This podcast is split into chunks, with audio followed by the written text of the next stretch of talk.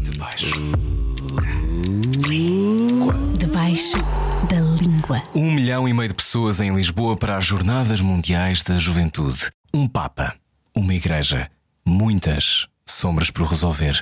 Na edição desta semana do Debaixo da Língua, olá, sou o Rui Maria Pego, sejam bem-vindos. Entrevisto um padre jesuíta, o padre Paulo Duarte. mais exigente e que mais me desafia é ficar. Porque eu acredito nesta igreja. Acredito na igreja. Apesar de tudo. Não te parte o coração às vezes. Mas eu acho que é aí que entramos no amor, Rui. Porque senão estava na paixão. O padre Paulo Duarte, antes de se contar nas fileiras da Igreja Católica, trabalhou na aviação civil. Como é que se descobre uma vocação? O que é a fé? Para que lado correr quando a Igreja dos Homens não nos dá as respostas que tantos buscam nela? Ser LGBTI é aceitável na Igreja de hoje ou ainda temos de esperar por um ajuste direto? Numa conversa longa e muito pessoal, vamos a todos estes lugares. Junte-se a nós e solte o que tem debaixo da língua. Debaixo da língua. Finda a Jornada Mundial da Juventude, tenho à minha frente um padre que deve estar exausto, imagino. Um bocadinho. Um bocadinho. Padre Paulo Duarte, bem-vindo. Olá, obrigado, obrigado por este convite, por estarmos aqui à conversa. Obrigado, é sempre bom reencontrar-te, vou tratar-te por tu. À vontade. Eh, o que é também bom, e lembra que na Igreja Católica há muitas maneiras, na Igreja, na vida, das pessoas se tratarem. Eh, sabes que regressar de Inglaterra acho sempre muito curioso a nossa ligação ainda muito forte a títulos. Ehm, a- ou seja, há politeness, obviamente, na, na sociedade inglesa, mas aqui acho que ainda ligamos muito. Eh, eh, sentes que, que a relação com, com a ideia do que é ser padre ainda é distante ou estamos cada vez mais próximos? Enquanto sociedade, de quem é crente? Depende, depende dos contextos. Ainda há eh, contextos que a figura do padre ainda tem alguma reverência e outros contextos onde já há um, à vontade. Eh, às vezes, curiosamente, até resvala para um à vontadinha. Que às vezes eu também tenho que pôr um bocadinho de travão. Se calhar por o meu lado mais descontraído, e é verdade. Um, mas de um modo geral, sim, há uma reverência, há um respeito. Mas uma das coisas que me ajudou, eu, uma parte da formação eu fila em Madrid. E os espanhóis. Estudaste teologia em Madrid, Estudei teologia em Madrid. E os espanhóis também nisso são muito relaxados. Portanto, tratam- tratam por tu. Um, e e- e lembro-me que numa das primeiras aulas, tratar o professor por tu foi muito estranho. Mas era ele dizer, não, trata por tu, é normal, é normal, Sim. mas para nós o nosso chip é tão formatado, nós portugueses nesse aspecto somos tão formatados para a reverência do título, eh, e que para mim, mas isso ajudou-me também muito a desbloquear enquanto, enquanto padre. Facilmente não me importa que as pessoas me tratem por tu, Uh, quando estamos num- numa conversa como, como agora, não, não. Aliás, esta coisa, uma coisa reverencial, uh, a mim dá-me sempre que pensar no sentido de pá, bolas, quem sou eu? Nós estamos aqui duas pessoas a conversar, não sou melhor nem pior, somos diferentes e isto é também um modo de desbloquear, não é? Sim. Claro que, por exemplo, apercebo muitas vezes para a pessoa ainda é importante que tratar o padre por você, porque muitas vezes eh, há pessoas que me dizem isso: olha, pode-me tratar por tu. Eu não consigo, porque é padre. Portanto, e é, e- e é curioso perceber como o inconsciente e o inconsciente coletivo está muito marcado por estas figuras, estes, estes arquetipos, não é? Claro. E portanto, eu, eu represento, mesmo sendo eu com mais cor, menos cor, mais vida, menos vida, o meu estilo mais descontraído, para todos os efeitos, o lado simbólico, eu represento uma coisa muito grande. Já iremos a essa coisa muito grande que, que representas, ah, já lá iremos. Antes, ah, situando as pessoas que não ouviram a nossa conversa, não era o que faltava, dizias tu que essa conversa ainda mexe, que é uma coisa que me deixa muito contente. Nós já falámos para aí há quatro anos. Há quatro anos. Foi antes da pandemia. Foi antes da pandemia. Ou seja, muitas coisas aconteceram desde a pandemia. É verdade. Ahm, já, já, vamos, já vou tentar descobrir um bocadinho como é que foi esse teu, esse teu tempo, mas olhando para o passado, ah, tu estudaste teologia em Madrid, Uhum. mas na tua cabeça não era evidente que serias padre. Não, quando, sobretudo mais novo, eu queria ser veterinário. Uhum. Era assim o meu sonho de criança. Eh, os meus avós, ali da zona de Monchique, uh, Marmelete mais precisamente, eh, tinham porcos, vacas, e aquilo para mim era uma alegria quando eu ia lá passar férias e sempre achei que queria ser veterinário. Para mim era claro. Só que meti-me tanto- em tantas atividades. Curioso, eu acho que a nossa conversa vai dar aqui vai-me ajudar aqui a pensar em muitas coisas, porque quando conto esta história, e à medida que eu conto esta história, já a contei várias vezes, estes pormenores, não é? Do que queria ser e o que, o que sou, o que fui, entretanto, eh, há aqui pormenores que se juntam, porque hum, eu era extremamente tímido até ao nono ano. eh, que comentei isto, também não era o que faltava e que mexeu muita gente, vítima de bullying, porque era mais, mais calmo. Depois, no décimo ano, tive um boom, eh, porque as pessoas que me batiam saíram do, do- da escola na altura, e portanto fui extremamente social e meti-me em imensas atividades. E claro, e é isso, foi isso que afetou as notas. Isto para dizer como as coisas se interligam, não, é? não, não são todas lineares e como, como, como tudo tem aqui uma relação. E estava a pensar nisto agora, esta história do veterinário, porque é que não entrei, porque as notas foram mais baixas, porque tive não sei quantas atividades, porque se calhar foi a minha necessidade também de Viver. de viver. Os três anos que tive mais quieto, porque tinha medo de passar nos, no, no- em determinadas zonas da escola, porque eu sei que me iam bater, sei que me iam gritar, sei que me chamar maricas, sei, eu sabia que me iam chamar estas coisas todas. E, e depois, quando for para o secundário, até fui eleito delegado de turma, portanto, a organizar as atividades, e organizei imensas atividades para arranjar dinheiro para as viagens. Eh, e claro, depois o estudo, sobretudo a nível do- do- dos exames nacionais, na altura, as notas não foram propriamente as melhores e acabei por não, não conseguir entrar em veterinária. Mas até um pormenor curioso. Eu no primeiro ano não consegui entrar de todo, e voltei a fazer os exames nacionais e entrei no segundo ano em ergonomia. Ergonomia. Ahm, e, e tentei a mudança de curso, havia 10 vagas a mudança de curso. Eu fiquei em 11 primeiro lugar, portanto, veterinário não era propriamente para mim de todo. Às vezes, a- às vezes a rejeição é redireção, não é? É verdade, é verdade, pronto. Mas sim, só, e, e nesse entretanto, e portanto, esse é sempre o, o pormenor curioso, não é? Eh, Numa das viagens que, que organizei, em conjunto com a turma, nós fomos a Londres, precisamente no 12 ano. Foi a nossa viagem de finalistas. Estamos a falar de. De há mais de 20 anos, não é? É completamente diferente. Porque nós estamos a falar agora, é curioso, porque parece tudo muito simples, rápido, low cost, etc. E na altura Não não, era, era, nada claro. assim.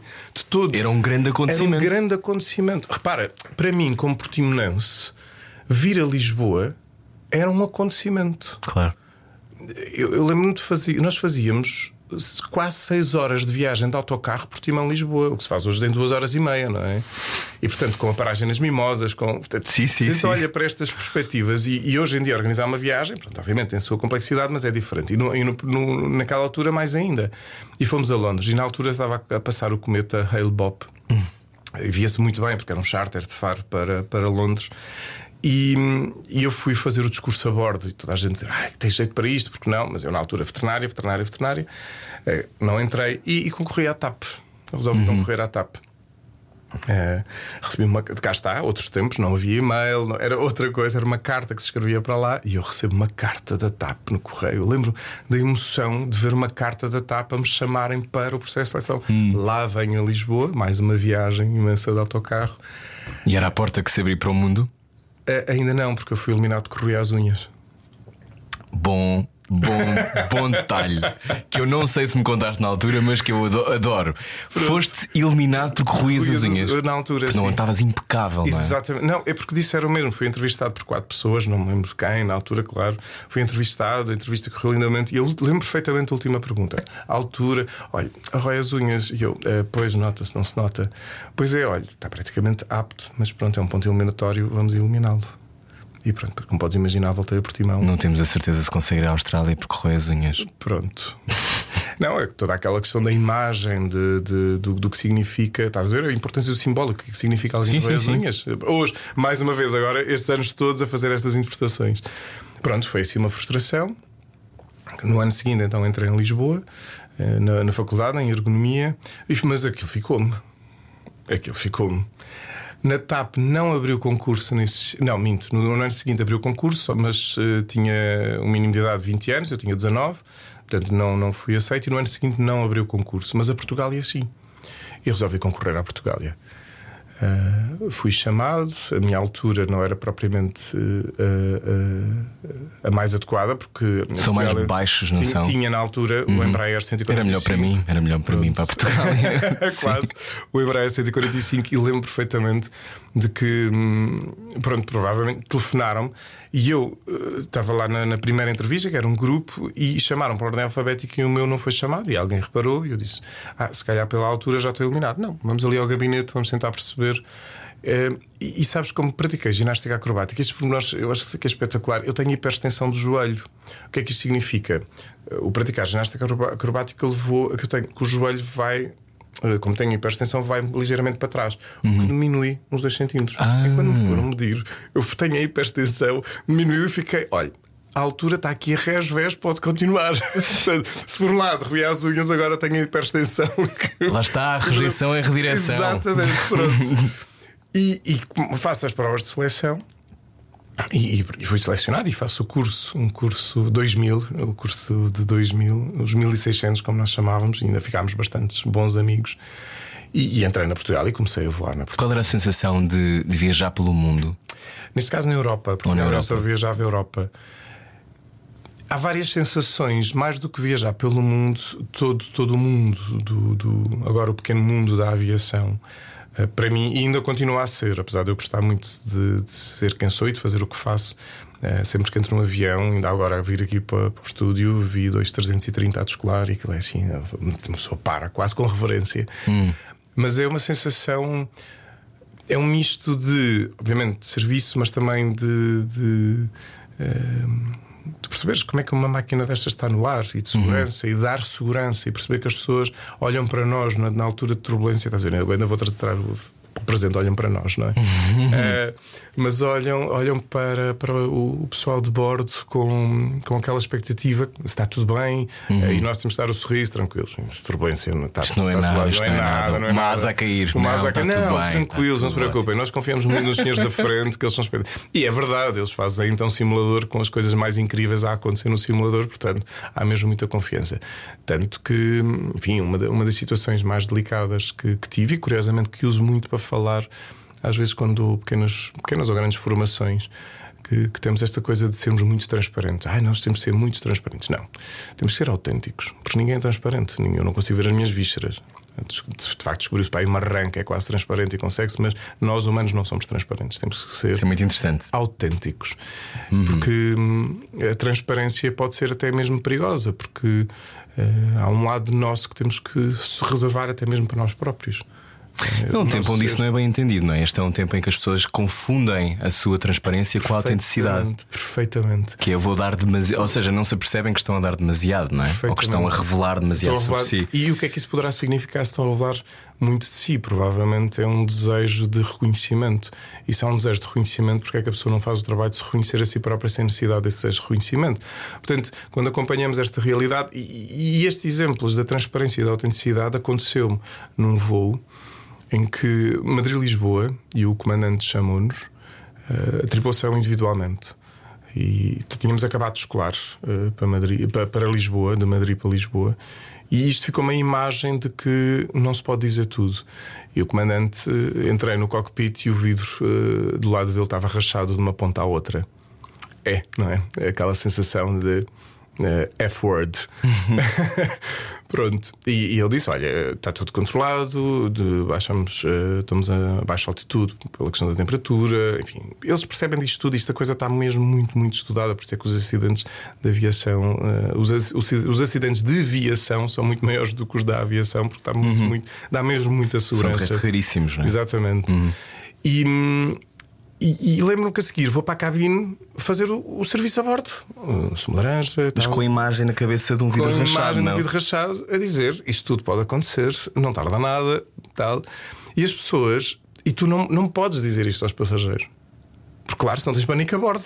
Porque a passageira não entende, nós claro. entendemos, porque confiamos quem está no cockpit, portanto sabemos, e o comandante fez bem, fez um briefing, mas cá está, é a diferença. Tu não tens que ser transparente, tu não tens que contar tudo. E se tens que contar eventualmente tudo, é preciso saber contar isso tudo. Em que estado é que a pessoa está? Uhum. Em que condições é que a pessoa está? Como é que a pessoa se encontra? Será que é capaz de receber isto? E eu isto apercebo muito, por exemplo, agora a orientar os exercícios espirituais, o tipo de retiros. A minha bagagem ajuda-me a perceber muito o que está a acontecer na pessoa. Só que, por exemplo, aquela pessoa vai fazer um retiro de três dias. E muitas vezes eu estou-me a perceber de muito que está ali a acontecer, só que não lhe vou dizer porque eu nunca mais a vou ver, eu não lhe posso dar uma bomba para as mãos. Agora a minha amiga, o meu amigo, vai lá à tua vidinha. Portanto, uhum. e, e, esta sabedoria que também, também tem com este trabalho pessoal, tem que ver isto com a autenticidade. Como é que a pessoa está? Como é que eu estou e como é que a pessoa está? Porque esta coisa da transparência é perigosa, esta coisa da exposição total e plena, como muitas vezes acontece, claro, hoje com as redes, temos que publicar tudo e mais alguma coisa, pode ser perigosa porque abre, que bom, a vulnerabilidade, mas a hipervulnerabilidade é uma perdição da própria pessoa. Sim. E portanto, e, e cá está, os exemplos a bordo, os exemplos da vida ajudaram-me e ajudam muito hoje, mesmo com questões às vezes de, de brincar, da segurança, do trabalho de equipa, por aí fora. E portanto, olha, depois. Uh... Onde é que aparece a relação com o invisível? É porque é isso que. Imagino que se calhar quando viste o, o, o cockpit, o vidro do cockpit rachado, uhum. penso que espero mesmo que Deus exista. Quase. mas, mas esta ideia de que a relação com o invisível é diferente para muitos de nós que estamos sintonizados ou não com isso. Uhum, uhum. Um, cada um pode tentar encontrar um sistema no qual se encontre, uhum, uhum. crenças, símbolos, uh, às vezes uma igreja à qual pertencer. Uh, mas cada um tem o seu caminho de fé, não é? O meu, por exemplo, será muito diferente das pessoas que estão a ouvir, de, diferente do teu, pode ser similar, não sabemos. Também isso é uma coisa de uma intimidade, de uma vulnerabilidade que escolhemos ou não partilhar. A tua relação com o invisível um, foi uma coisa que sempre esteve contigo e, portanto, para o qual tentavas encontrar símbolos e, e, e definições? Ou, ou houve um momento que tem a ver também com estas tuas passagens de vida e de nível que surge e que desaparece à espera. Eu tenho fé. Eu lembro-me de tu me contares, curiosamente, até acho que tinha a ver com um avião que passou, estavas tu numa praia. Tenho, tenho essa isso, memória. Isso, isso é tem, é posterior, isso não é? é posterior, tem a ver com a minha decisão vocacional. Vocacional. Mas esta relação com o invisível, uhum. com aquilo que é talvez a fé, uhum, uhum. como é que aparece? Sempre houve? Eu, nós, seres humanos, somos seres de fé. O problema é que nós entendemos a fé, logo o conceito de fé, vamos direcioná-lo já para um transcendente ou para Deus. Uhum. Mas a fé está muito aliada a um vínculo à confiança, que depois, sim, é verdade, temos, damos ali um passo, uh, podemos mais dizer, com o transcendente. No meu caso, eu, eu quando olho para trás e tento evocar as memórias mais antigas, uh, sempre houve aqui um, um sentir uh, com alguém. Eu recordo perfeitamente, recordo-me perfeitamente de conversar com os amigos imaginários. Uhum. E, e um, em uma situação muito específica, curiosamente dolorosa, que eu senti uma injustiça tremenda, e estou a falar, na altura, quatro anos, talvez. E uma coisa é o que é. Então, eu estava lá no, no, no infantário, curiosamente num padre jesuíta, mas era o seu padre, eh, lá na, na Mexeira Grande. E, e havia momentos na altura do verão que nós levavam-nos para um campo de golfe em que podíamos correr à vontade, não havia limites. Eu lembro perfeitamente da sensação. E do sumo de laranja, era um sumo de laranja maravilhoso. E houve um dos dias, aquela inocência de criança, que olhei para a sala onde iam dormir e vi uns lençóis iguais aos meus. Hum. E a criança, qual criança a dizer: Olha, uns lençóis como os meus. E houve uma interpretação que não eram os meus lençóis e que eu ficava a dormir. Hum. E puseram-me a dormir e eu não fui passear. Lembro perfeitamente de chorar o tempo inteiro da injustiça, porque os lençóis não eram meus. Uhum. Eu sabia que não eram meus. E nessa altura lembro-me muito disto, de estar a chorar e estar a ser confortado. Eu hoje não sei se lhe chama amigo imaginário. Tenho uma sensação de estar a ser confortado. Uhum. Podemos lhe chamar de anjo, anjo da guarda, o Espírito Santo mas estar a ser confortado e de me acalmar. Tenho, tenho essa memória. E, e, e, pensar que, por isso, quando, quando penso nessa distância, vou, vou remeto-me sempre a esse episódio. Depois, uma mulher que sempre me falou bastante, a minha avó Constança, uh, da fé, enfim, ela fazia as suas orações, uma mulher com, com muito sofrimento, alentejana, uh, mãe de 11 filhos que morreram oito, naquela altura, coisas muito complexas daquele alentejo profundo mas uma mulher com irradiava alegria, uma coisa impressionante. Uh, tanto que acabou, enfim, temos uma relação tão próxima. Ela, ela morreu no dia dos meus votos religiosos. Uhum, eu sei. Pronto. Uh, mas isto para dizer que, para remeter aí, e isto, isto e é algo que, que, me ajuda a perceber que é, curiosamente, agora misturam-se com, com, com os estudos, a palavra hebraica para falar de fé é Aman. Daí vem uma derivação do Amém. Quando tu dizes Amém, significa que concordas, dou fé disso. Uhum. Concordo, dou fé disso. Uhum. E Aman, o Aman também é uma palavra que está ligado dentro do hebraico ao vínculo maternal. E hoje sabe-se, não é, com os estudos de trauma, que o que o bebê mais precisa é do abraço, do toque, que é a informação de segurança, de vínculo, uhum. a ajudar a viver o vínculo e que no fundo é uma transmissão de fé, de confiança. E por isso vejo a fé, antes de mais, no sentido humano, antropológico humano, e que nós temos isso. Uh, dou, dou rapidamente o exemplo. Cá está, mais uma vez, eu entro no avião e aconteceu tive uma conversa muito, muito, muito engraçada há um ano, um ano e meio. Enfim, fui, fui, fui uh, ao Funchal, fui lá dar uma formação. Uh, e claro, o pessoal de bordo ainda há memórias. E quando entro, entro a bordo, eu, eu digo sempre que fui, fui tripulante. Caso aconteça alguma coisa, sabem que há ali uma pessoa que consegue uhum. minimamente. Pronto, e, e então o, o, comandante chamou-me, tivemos um bocadinho à conversa e eu, eu, eu disse: Olha, eu não tenho fé, não, não é, não, minha fé, não, não, não sou crente, nem na igreja. E eu, eu só lhe disse: Fé todos nós temos. Uh, tu, tu, tu, conheces as pessoas todas que estão aqui atrás no avião e ele não. Mas é impressionante, todas, consciente ou inconscientemente, têm fé em ti que vais aterrar o avião. O ato de fé mais consciente ou menos consciente, está presente na nossa vida, porque nós não conseguiríamos sobreviver sequer. Uhum. Sim. Portanto, temos este sentido de fé. Tu, quando vais a um restaurante, inevitavelmente nem pensas, pões fé. Que seja bom. Que seja bom e que as pessoas que vão fazer a comida uhum. vão fazê-la em condições. Portanto, quando nós pensamos neste ato de fé, temos que pensar nas nossas relações humanas. Por isso é que muitas vezes, quando falamos de fé, e há esta dicotomia demasiado rápida, vamos logo para o transcendente, e eu prefiro passar uhum. para esta dimensão humana, desta relação humana. E, e repara, pensa nos, nos, teus melhores amigos, as tuas melhores amigas, uhum. uh, quem for, não é? Há um ato de fé muito profundo. Às vezes, quase de tal maneira que dão-se dão, estão por vocês em sítios diferentes a pensar e enviar uma mensagem. Uhum. Esta sincronicidade, bem, aqui já te vou buscar Jung com esta sincronicidade. Portanto, nós percebemos que a fé tem este lado antropológico. Depois podemos dar um passo ao lado mais transcendente. E é aí que, quando eu vou à memória. Uh, o, o, para mim a descoberta de Deus, eu acho que sempre, sempre tive aqui uma presença de Deus, não só com esta situação que, que falei do amigo imaginário, dos amigos imaginários, hum, mas há sempre senti uma presença. Um, Lembro-me de, de, de, rezar sem, sem rezar, porque para, eu fui para a catequese com 7 anos, uhum. fugi no mesmo dia. É que fugi literalmente porque não me identifiquei, a sala era escura, enfim, lembro-me de correr, ainda mais sábado de manhã, desenhos animados, meus, porque eu disse aos meus pais que queria ir e tanto, tanto corri, e o meu pai disse-me: Ok, não queres, não ficas. E volto lá aos 15 anos, uh, depois da morte de uma, de uma amiga, é? da morte da Sandra, e que me mexeu muito, e que, que eu andei, aí sim, andei num processo mesmo de busca da vida, do que é que é isso da vida, o que é que é a morte, o que é que é isto tudo. Um, e tive hum, uma professora de uma igreja evangélica que me disse: Olha, então estás à procura, porque é que não vens a uma celebração nossa? Não me identifiquei. E a Suzane, que é a minha melhor amiga do mundo, arredores e universo, nós celebrámos as bodas de prata de melhor amizade, e tudo. Portanto, há bodas, celebramos é, com, com a Suzane. E, e ela disse: Olha, porque é que não vens para o nosso grupo de jovens? portanto, eu vou para o grupo de jovens e faço a primeira comunhão uh, com, com 15 anos. Portanto, não foi uma coisa, não foi com 6 ou 7, foi, foi algo muito consciente. Uhum. E, sobretudo, quando me crismei, uh, agora aos 18, e quando faço este percurso, Rui, eu lembro perfeitamente, a Susana e eu falámos. Eu fui a primeira pessoa do grupo a ser crismada. Houve um silêncio. O coro começou a cantar, o normal, da celebração, e houve um silêncio. Hum, parecia que eu estava completamente sozinho e com, com o bispo que crismou e com, com, com, a minha madrinha com a mão no ombro, mas senti esse silêncio abrumador, pacificador de algo novo.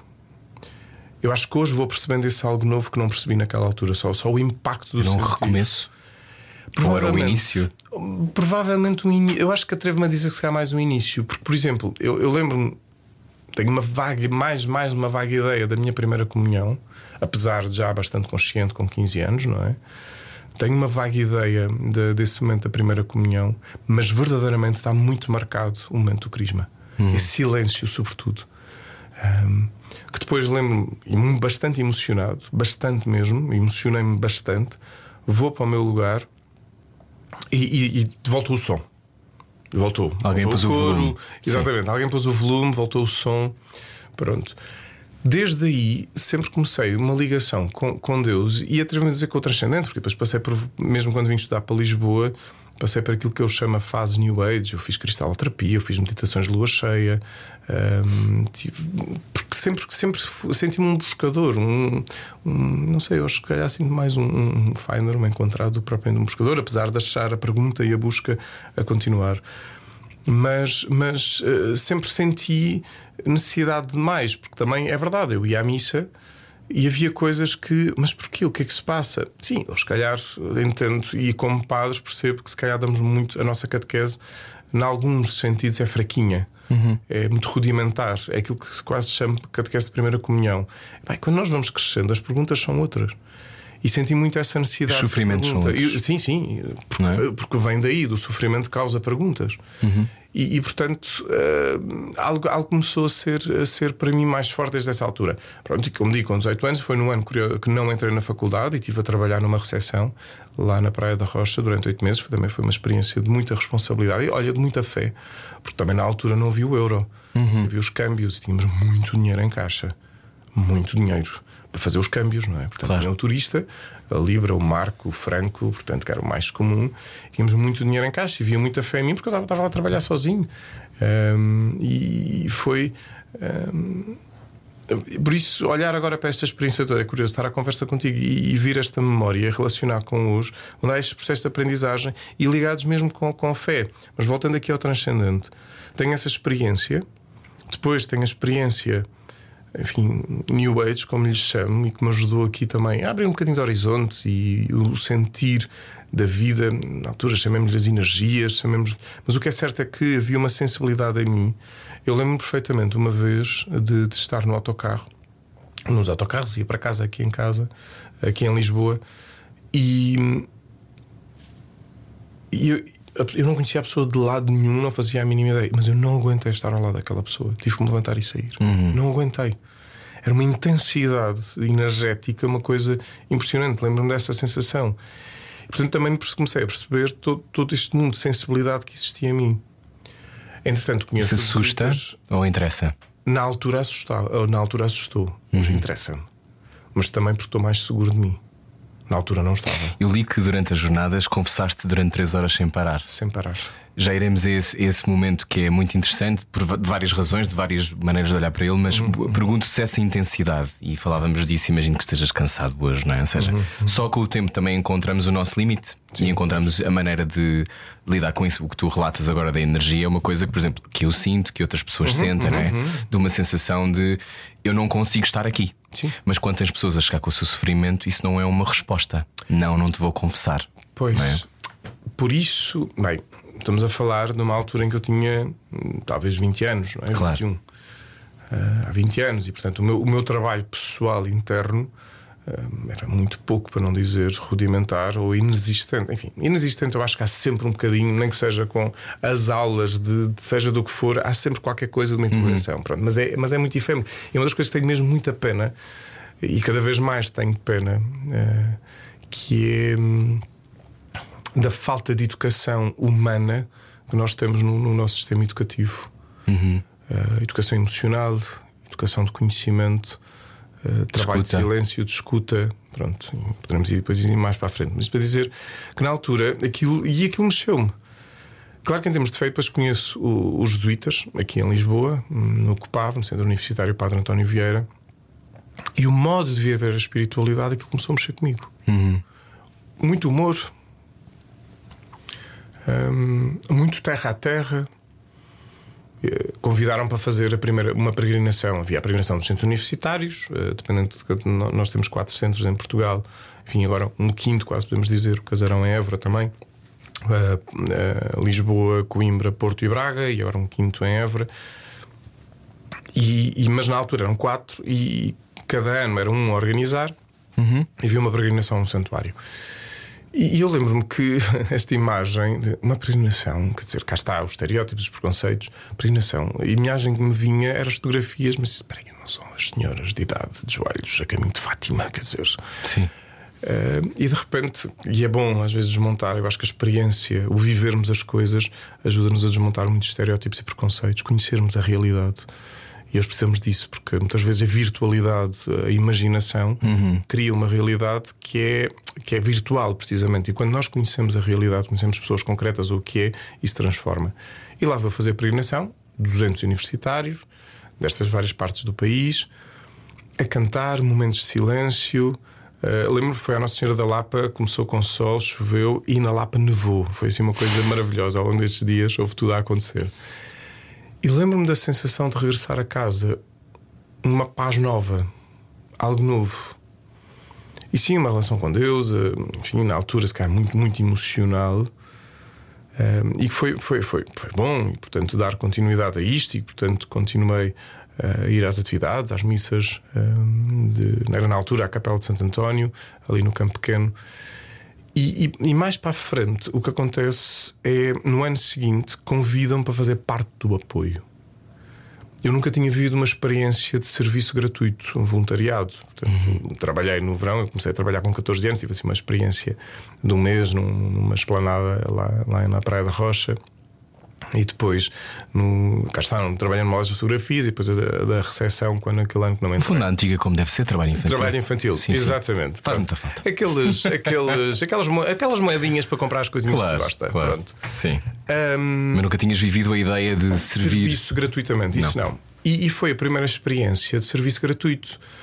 Claro, há uma peregrinação e, e nós tínhamos que, que, levar, preparar os pequenos almoços, almoços, jantares, preparar, uhum. andar com as malas dos peregrinos de um lado para o outro, carregá-las nas carrinhas, pronto. E, e foi, foi, nesse momento é que há ali um, quase um despertar vocacional mais sério, quando acho que um dos padres diz: uh, Agora vamos pensar o que é que Deus quer para mim, o que é que eu quero para Deus. E aquilo mexeu de tal maneira comigo Lembro-me de, de emocionado, a chorar uma tarde inteira. Eu estava responsável por um, por um dos carros para dar ali o apoio. E, e, e no final eu pensei, não, se calhar é para ser padre jesuíta e falar com, com, com, com outro jesuíta. E, e ele, e ele disse-me: Olha, se calhar estás a viver um momento espiritual forte, vais fazer um discernimento, calma, pode ser isto uma emoção e tal. Uh, hoje percebo muito a jesuíta, 20 anos depois.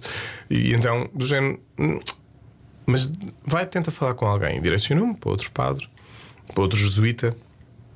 E, e, mas, mas isso para dizer o quê? Quando cheguei a casa, cansadíssimo, porque é muito exigente. Uhum. Uh, esta coisa do serviço de malas, preparar refeições, estamos a falar para 200 pessoas, não é? Portanto, não, não é ali meia dúzia. É muito exigente fisicamente. Eu fui um deitar, estava cansadíssimo. E no dia, quando acordei, mais uma vez, uma, uma paz, um, uma serenidade nova. Não era uma coisa zen, não era, era algo muito profundo. E, e, e, isso, isso foi-me ajudando aqui a abrir, aqui quase diria, horizontes de que nós, cada um de nós, cada, um, cada uma perceberá o, o seu caminho, não é? Somos para os outros. A partir de nós. Uhum. E temos que nos conhecer, não é um para os outros, cá está, num esvaziamento de iluição. Não, desde nós, desde quem é que eu sou, e sou para os outros. Dou muitas vezes este exemplo quando dou as formações de corpo, que trabalho nestas questões de corpo e corporeidade, que é tão bonito que a única coisa que mais nos identifica é aquilo que nós não vemos, que é o nosso rosto. Uhum. E é preciso o outro. E o outro torna-se espelho. Uhum. Outro torna-se através do olhar, da expressão. Por isso, a quantidade de músculos que nós temos no rosto é impressionante para, para, para a quantidade de expressões. E, portanto, e que isto é mesmo transversal a todas as culturas. Se tu sorris, seja onde fores, em que parte do mundo, uhum. Estás a dar uma informação de encontro. Se tu pões uma cara séria, fechada, dás a dar uma, uma informação de paragem, que depois pode ser de, mais dura, mais, mas de paragem, calma. Uhum. E o rosto é aquilo que mais nos identifica, não é? E que nós não conseguimos ver, portanto precisamos do outro. É o que eu digo. E quando nós vivemos esta experiência de trabalho pessoal, percebemos necessariamente que nós somos para dar vida. E agora, este dar vida tem amplitudes muito grandes, não é? Uh, num serviço gratuito que pode ser um voluntariado, pode ser uma vida religiosa como a minha, pode ser num, num serviço de entrega. Uh, pode ser nisto. Pode. Pode. Eu vejo isso assim. Vejo o teatro assim, por exemplo. Eh, uhum. Aquilo que tu dizias de, de nós sermos para os outros. Uhum. A, a, ideia que todos nós fazemos os nossos processos. Acho que há muitas pessoas que, que vivem uh, o resto da vida em, em busca. Uhum. Um, achas que aquilo que os motiva é essa busca por um encontro? É pertencer a algo? Nós, nós precisamos sempre de um, de um sentimento de pertença. Nós precisamos de chão. Hum. É o chão que nos faz andar. E quando ficas sem chão, se não tens uma pertença, isso incomoda. São os momentos de crise que, que obrigam a uma grande viragem na nossa vida e na nossa existência. Se crise, seja ela provocada externamente, seja ela provocada internamente, que pode ser uma doença, pode ser o que for, mas ou externamente quando alguém te agride ou alguém abusa, ou o que for. E que, dependendo da altura em que nós estamos, podemos não saber lidar com essa realidade, mas mais cedo ou mais tarde vamos precisar desse chão para caminhar. Uhum. E por isso, muitas vezes, até a imagem do peregrino, para lá da questão da fé, é uma imagem de facto do percurso da vida, em que passo ante passo vais fazendo a tua vida. E bonito usares a imagem do teatro, uso da dança, e a Diana foi a minha professora de dança em Paris. Epá, tínhamos conversas muito bonitas. Que ela diz que de facto, quando se está em palco ou quando se vai a uma exposição, uhum. há uma entrega total, tens todos os olhos para ti. E portanto, se há uma insegurança muito profunda, não se aguenta. Porque é aquela sensação, aqueles olhares que no fundo que estão a disparar ou curiosidade, ou satisfação, ou desejo, ou agressividade. E quando estamos num centro de muitos olhares, se nós não estamos bem connosco próprios, e este bem, obviamente, é um percurso, não há bem absoluto, acho que é o caminho da vida toda, mas minimamente. E quando há um lugar de exposição, que no fundo também é um lugar de serviço, portanto há uma exposição, depois há uma crítica. E a crítica pode ser positiva ou negativa, mas em geral a tendência é a pessoa, a quantidade, se tu não estás bem, depois perceber o que é que é a crítica para te ajudar, uhum. ou o que é que é a projeção de alguém que não sabe lidar com ela própria, então tem o bode expiatório Tira-te a ti. e atira-te a ti. Sim, uh, ouvindo-te uh, é muito interessante porque nós, a última vez que falámos foi antes da pandemia. Uhum, uhum. Muita coisa aconteceu, ligeiramente. um, e, e eh, eu lembro-me que à época tu já tinhas um following no, no, Instagram, nas redes sociais, fora o following da vida, não é? Sim. Following de todas estas tuas emanações. Poderíamos ficar aqui mais uma hora a fazer um, um mergulho naquilo que era o teu passado, mas acho importante avançarmos um bocadinho sim, no tempo. Sim, sim. Um, desde a última vez que falámos e falavas da reverberação que, que aquela conversa teve na, na tua vida e na vida das pessoas uhum, que te seguiam, um, entretanto nós vivemos uma coisa enquanto sociedade, enquanto um, humanos, muito difícil, que é ficarmos em casa, ficarmos fechados, o ar matava, ou seja, uma série de, de, figuras e de símbolos que também são muito complicados no encontro, ou seja, estamos impedidos de nos encontrarmos, impedidos de nos tocarmos. Um, eu acho que ainda não resolvemos isso, acho que ainda não superamos tudo, isso. Acho que isso está em nós ainda. Ainda mais, se calhar, extraordinário é um milhão e meio de pessoas estarem juntas a verem qualquer coisa. Isso também, uhum, é, independentemente uhum, de se concordar ou não com o que aconteceu, eu acho que isso será sempre extraordinário, Sim, sim, uh, seja para quem for. E depois há este lado de uma, da falta de encontro e da falta de saber escutar e, e, e de não nos fecharmos nas nossas próprias grutas. Uhum. Fazendo agora a pergunta que é: desde esse tempo em que conversamos e agora, dizias antes de começarmos, também eu mudei, também a minha vida mudou. Um, como, é que, como é que lembras esse tempo antes da pandemia e a pandemia? Disseste-me que conheceste 1500 pessoas desde aí, fizeste. Acompanhar, acompanhar acompanhaste 1500 pessoas, é muita volta gente. Disso, à volta disso. Como é que se arranja espaço para isso? Porque era isso que eu há pouco pensava na, na, durante a confissão. E esta coisa eu fui vendo o que foste publicando sobre as jornadas. Que é uma. Eu só pensava, eu fico exausto quando tenho que fazer uma peça e depois, ou estou a fazer programa e preciso de tempo para voltar. Portanto, eu imagino como é que alguém que tem esta vida consegue calibrar. Porque receber o sofrimento dos outros uh, é preciso muito espaço, não é? é.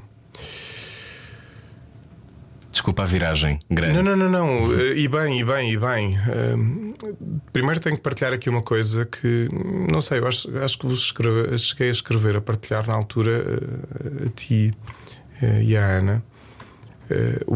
na altura, essa entrevista para mim foi a primeira vez que eu tive tanto tempo e em rádio. Uhum. Que eu acho que é muito diferente do que estar em televisão. Eu fui várias vezes à televisão e depois, na altura, a publicação dos livros. Um, mas em rádio. E eu lembro-me quando saí daqui, uh, liguei o telefone e desliguei-o logo outra vez. Porque foi, foi, foi muito forte para mim. Uh, este silêncio. Porque eu, eu quero ir aí, ao silêncio. E para dar, no fundo, começar aqui a responder ao que me perguntavas. O silêncio tem sido um lugar cada vez mais profundo e sério na minha vida. Hum, enfim, por, por, faz parte. Mudamos de missão uh, com, com, regularidade e estive quatro anos num colégio e depois vou para uma casa de retiros. Coisa só bastante diferente, não é? Uma casa de silêncio. E meses depois, portanto, eu, eu seis, sete meses depois, há um silêncio universal, podemos dizer, que é que começa a pandemia, ficamos em casa. E agradeço muito estar na altura na casa de retiros, porque temos eu, a minha casa, eh, entenda-se, tem um parque ótimo, tem ali um pequeno bosque, portanto eu não, não estava fechado em casa, mas senti o silêncio. E para mim a descoberta do silêncio, sobretudo a orientar retiros, não, já, já os orientava, são retiros de silêncio, os exercícios espirituais. O silêncio foi para mim do, do, dos lugares, usando aqui uma expressão de lugar, onde, onde me ajuda a conhecer, sentir, conhecer, dar nome às coisas. Ao princípio é duro, é, muito, é, é duro. Porque nós, nós, a nossa sociedade, diríamos, uh, citadina, a nossa realidade citadina é uma realidade do, é uma realidade do ruído. Uh, carros, televisão, uh, metro, velocidade. velocidade, pronto. E não, estamos não há um hábito de silêncio. E como digo muitas vezes quando começo os exercícios, o silêncio exterior vai nos obrigar a, a lidar com os ruídos interiores. Enfim, eu fiz durante alguns anos psicoterapia, isso ajudou-me bastante, junto com a direção espiritual. Um, e na altura ir para uma casa de retiro já tinha terminado o percurso mais, mais, mais regular de psicoterapia, digamos assim. Um, esse silêncio ajuda-me, ajudou-me a tomar consciência uh, de uma vida maior. Porque isto tem que ver, está, a gente vamos interrompendo, porque é tanta coisa na fluidez da vida de uma vida maior. E começar a escutar pessoas, e escutei muitas online. Eh, nós, Juítas, também lançámos um, um, um, serviço, foi o Ponto de Escuta, onde pessoas podiam uh, ligar e então programávamos, ou seja, já tínhamos toda uma lista de pessoas prontas para escutar, entre jesuítas, leigos e leigas, uh, com capacidade, com, com formação, para poderem escutar, porque foi uma altura que se percebeu o nível de solidão que existe. É impressionante. Hum. A solidão que existe nas pessoas é impressionante, que está, está muito tapada pelas distrações do cotidiano, do trabalho, da vida. E aí, como de repente se é obrigado a estar em casa e simbolicamente a estar com a própria casa que somos nós próprios, muitas vezes não se conhece. E é horrível. E é horrível. Porque de repente saem-se de imagens ou de idealizações para a realidade, para o concreto. Uhum. Pronto. E uma das coisas que também me fui ajudando, claro, nesta, vou fazendo formações de acompanhamento, fui fazendo e vou fazendo uma outra, mas, mas agora também já, já sou eu mais a partilhar, que é uma das coisas perceber que é uma coisa é a empatia e estou a escutar a pessoa e com toda a empatia e sem julgamento para que ela possa libertar o que tem a libertar. Mas a vida daquela pessoa não é a minha vida. Não pode ser, porque senão não, não se aguentava. Uhum. Isto não significa que de repente a pessoa vai embora e foi embora, não, fica sempre um impacto e fica um impacto para a minha reflexão eh, pessoal, eh, atrevo-me a dizer às vezes teológica, filosófica ou teológica, porque às vezes também leio muita coisa de teologia e que vejo, hum, isto é de gabinete, uhum. isto é de alguém que está no gabinete, com todo o mérito. O Papa Francisco, uma vez, foi na, pelo aniversário da Universidade Católica de Buenos Aires, na Argentina, disse mesmo que um teólogo, para ser um bom teólogo, tem que passar algum tempo no gabinete, algum tempo de joelhos e outro tempo na rua. Joelhos no sentido de oração, de rezar. Uhum. E é verdade, porque senão ficamos muito nas idealizações. Eu acho que um dos problemas da sociedade hoje em dia, e não é só na teologia, mas acho que é geral, estamos em idealizações. Uhum. Idealizações porque somos, recebemos não sei quantas imagens da família perfeita, do trabalho perfeito, e isto são idealizações e imagens. É o ofício da ilusão. O, exatamente. E uhum. ilusão é ilusório, portanto, não se toca. Uhum. E eu, a realidade concreta é que essa pode ser transformada. Eu uso muitas vezes esta expressão, porque gosto do mistério da encarnação, isto no sentido, este Jesus que encarnou, assumiu carne, corporeidade, é o Espírito Santo encarna no concreto.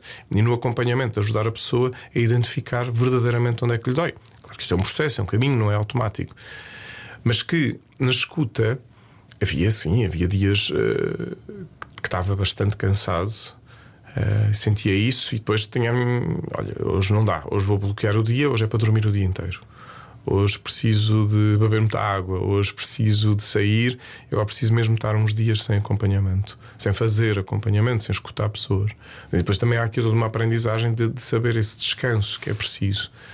Agora, uma coisa para mim é bonita e sinto-me, às vezes sinto-me pequenino. É, é curioso. enfim, eu, vale, vale o que vale, mas eu lembro-me que dei um sorriso e é, é um número. Os, os, números valem o que valem, mas para mim, na minha realidade, quando passei, falavas das redes e afins, quando passei os 10 mil seguidores, ai, eu dei um sorriso, bom, 10 mil seguidores. Sim, quando passei os 20 mil, eh, precisei, tive mesmo, ouvi, desliguei e pensei, isto é uma responsabilidade grande. Porque sei que aquilo que publico ou que vou, quero publicar e eu, eu, mantenho muito a partilha que quero partilhar. Não estou a partilhar para ter mais seguidores ou o que for. Não é por aí, porque também trabalhei isso na terapia, foi, foi necessário. Cá está, a questão das ilusões que porque eu e passo ser o por centro, elas, e ser o e centro. Ser o centro. Sim. E, portanto, mas que é importante passar por isso e não, e não faz. Hoje em dia, dificilmente critico quem tem a necessidade dos likes. O que eu ajudo é perceber porque é que há essa necessidade, que é Uhum. diferente. Claro que é. E quando limpamos esta coisa dos julgamentos rápidos, e portanto, a mim escutarmos histórias duras, difíceis, porque as pessoas ainda têm, hoje em dia menos, e ainda bem, mas têm dificuldade em procurar, volto a dizer, menos e ainda bem, mas ainda há um, um psicoterapeuta, psicanalista ou um psiquiatra. Há todo ainda um estereótipo de, de loucura. É mais de- fácil falar com um padre. e é mais fácil falar com um padre. Porque cá está mais uma vez no inconsciente coletivo a figura do padre, eh, que representa obviamente muitas coisas, mas ainda é aquela figura do confessionário de que a gente vai confessar Eu digo aquilo que me preocupa, que me preocupa- e sai de mim. e sai de mim. E outra coisa, ele não pode falar com ninguém. Claro que hoje, por exemplo, um terapeuta, um psicoterapeuta, psicanalista, psiquiatra, tem, obviamente há ali todo um código deontológico de- da Claro, confidencialidade. não pode mesmo. Mas no nosso caso é uma dimensão São até túmulos. sagrada, são túmulos, mas é que é mesmo túmulos.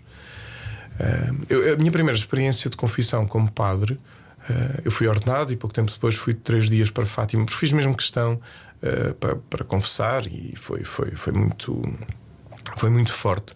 Na altura, claro, para mim era, não era propriamente novidade no sentido de escutar de algumas vidas duras, mas não, não, não tinha visto com aquela intensidade. E houve uma vez, uma das vezes, eu, que está lá um dispositivozinho que tu podes clicar para pôr pausa para avisar lá no televisor a dizer que, que está ocupado, não é? Portanto, e eu pus pausa e tive que ir dar só uma voltinha rápida.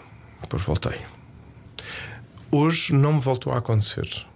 E já ouvi coisas muito duras.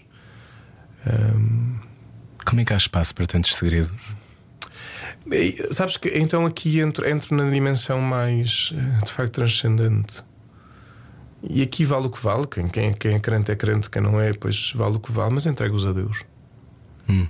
Porque aí vou necessitar da minha oração, sabes, Rui? Há o silêncio, há o silêncio só, o silêncio da percepção, do estar silenciado, mas depois há o silêncio do encontro. E a minha, a minha, a minha relação com Deus também ao longo destes anos tem-se tem, tem, tem modificado bastante, desde o Deus, do Deus comerciante, em que eu lhe prometi que, que lhe oferecia rosas se entrasse em veterinário, e depois não entrei, ainda bem que não estou, este Deus comerciante, até o Deus amigalhaço, até o Deus que me quer que eu seja como Ele. Eu e qualquer pessoa, não sou só eu. Porque nós somos chamados a ser divinos. Eu gosto muito de uma expressão do- dos padres do deserto, do início do cristianismo, que eles são muito, são muito terra a terra, curiosamente. Deus fez-se homem para que o homem se faça Deus. Hoje prefiro dizer o humano, não é? Com esta questão do género, acho que é a delicadeza e o respeito que tem de haver, mas pronto, na altura Claro. era, era como, como, como servia, mas para que o humano se faça Deus. Só que a questão é: o que é que é isto de fazer Deus?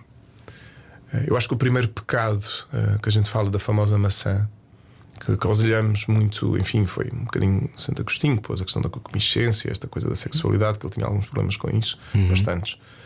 Mas que levou para isso. Mas não, eu hoje, enfim, com estudos e leitura, hum, uma mulher fabulosa, Anita Suzenel, uh, que sem- tem, tem 100 anos, foi psicanalista, foi enfermeira, viveu as guerras mundiais e, e dedicou os últimos 50 anos ao estudo hebraico. E o modo como ela escreve é muito interessante. E, e ela dizia, no fundo, sobre esta passagem, não é? Eh, ela, enfim, outros teólogos, ela não descobriu a pólvora, mas, mas foi dela que li que hum, o problema, o pecado original, digamos assim, o pecado aqui não significa as coisas bem feitas ou mal feitas, isto é infantilizador.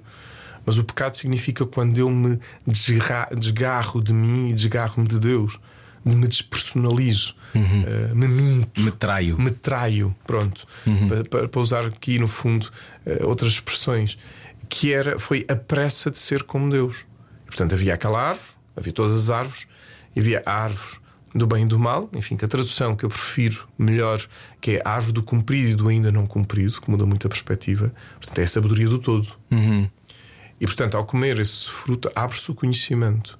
Isto é tudo simbólico, portanto, estes, estes relatos são com uma carga simbólica muito grande.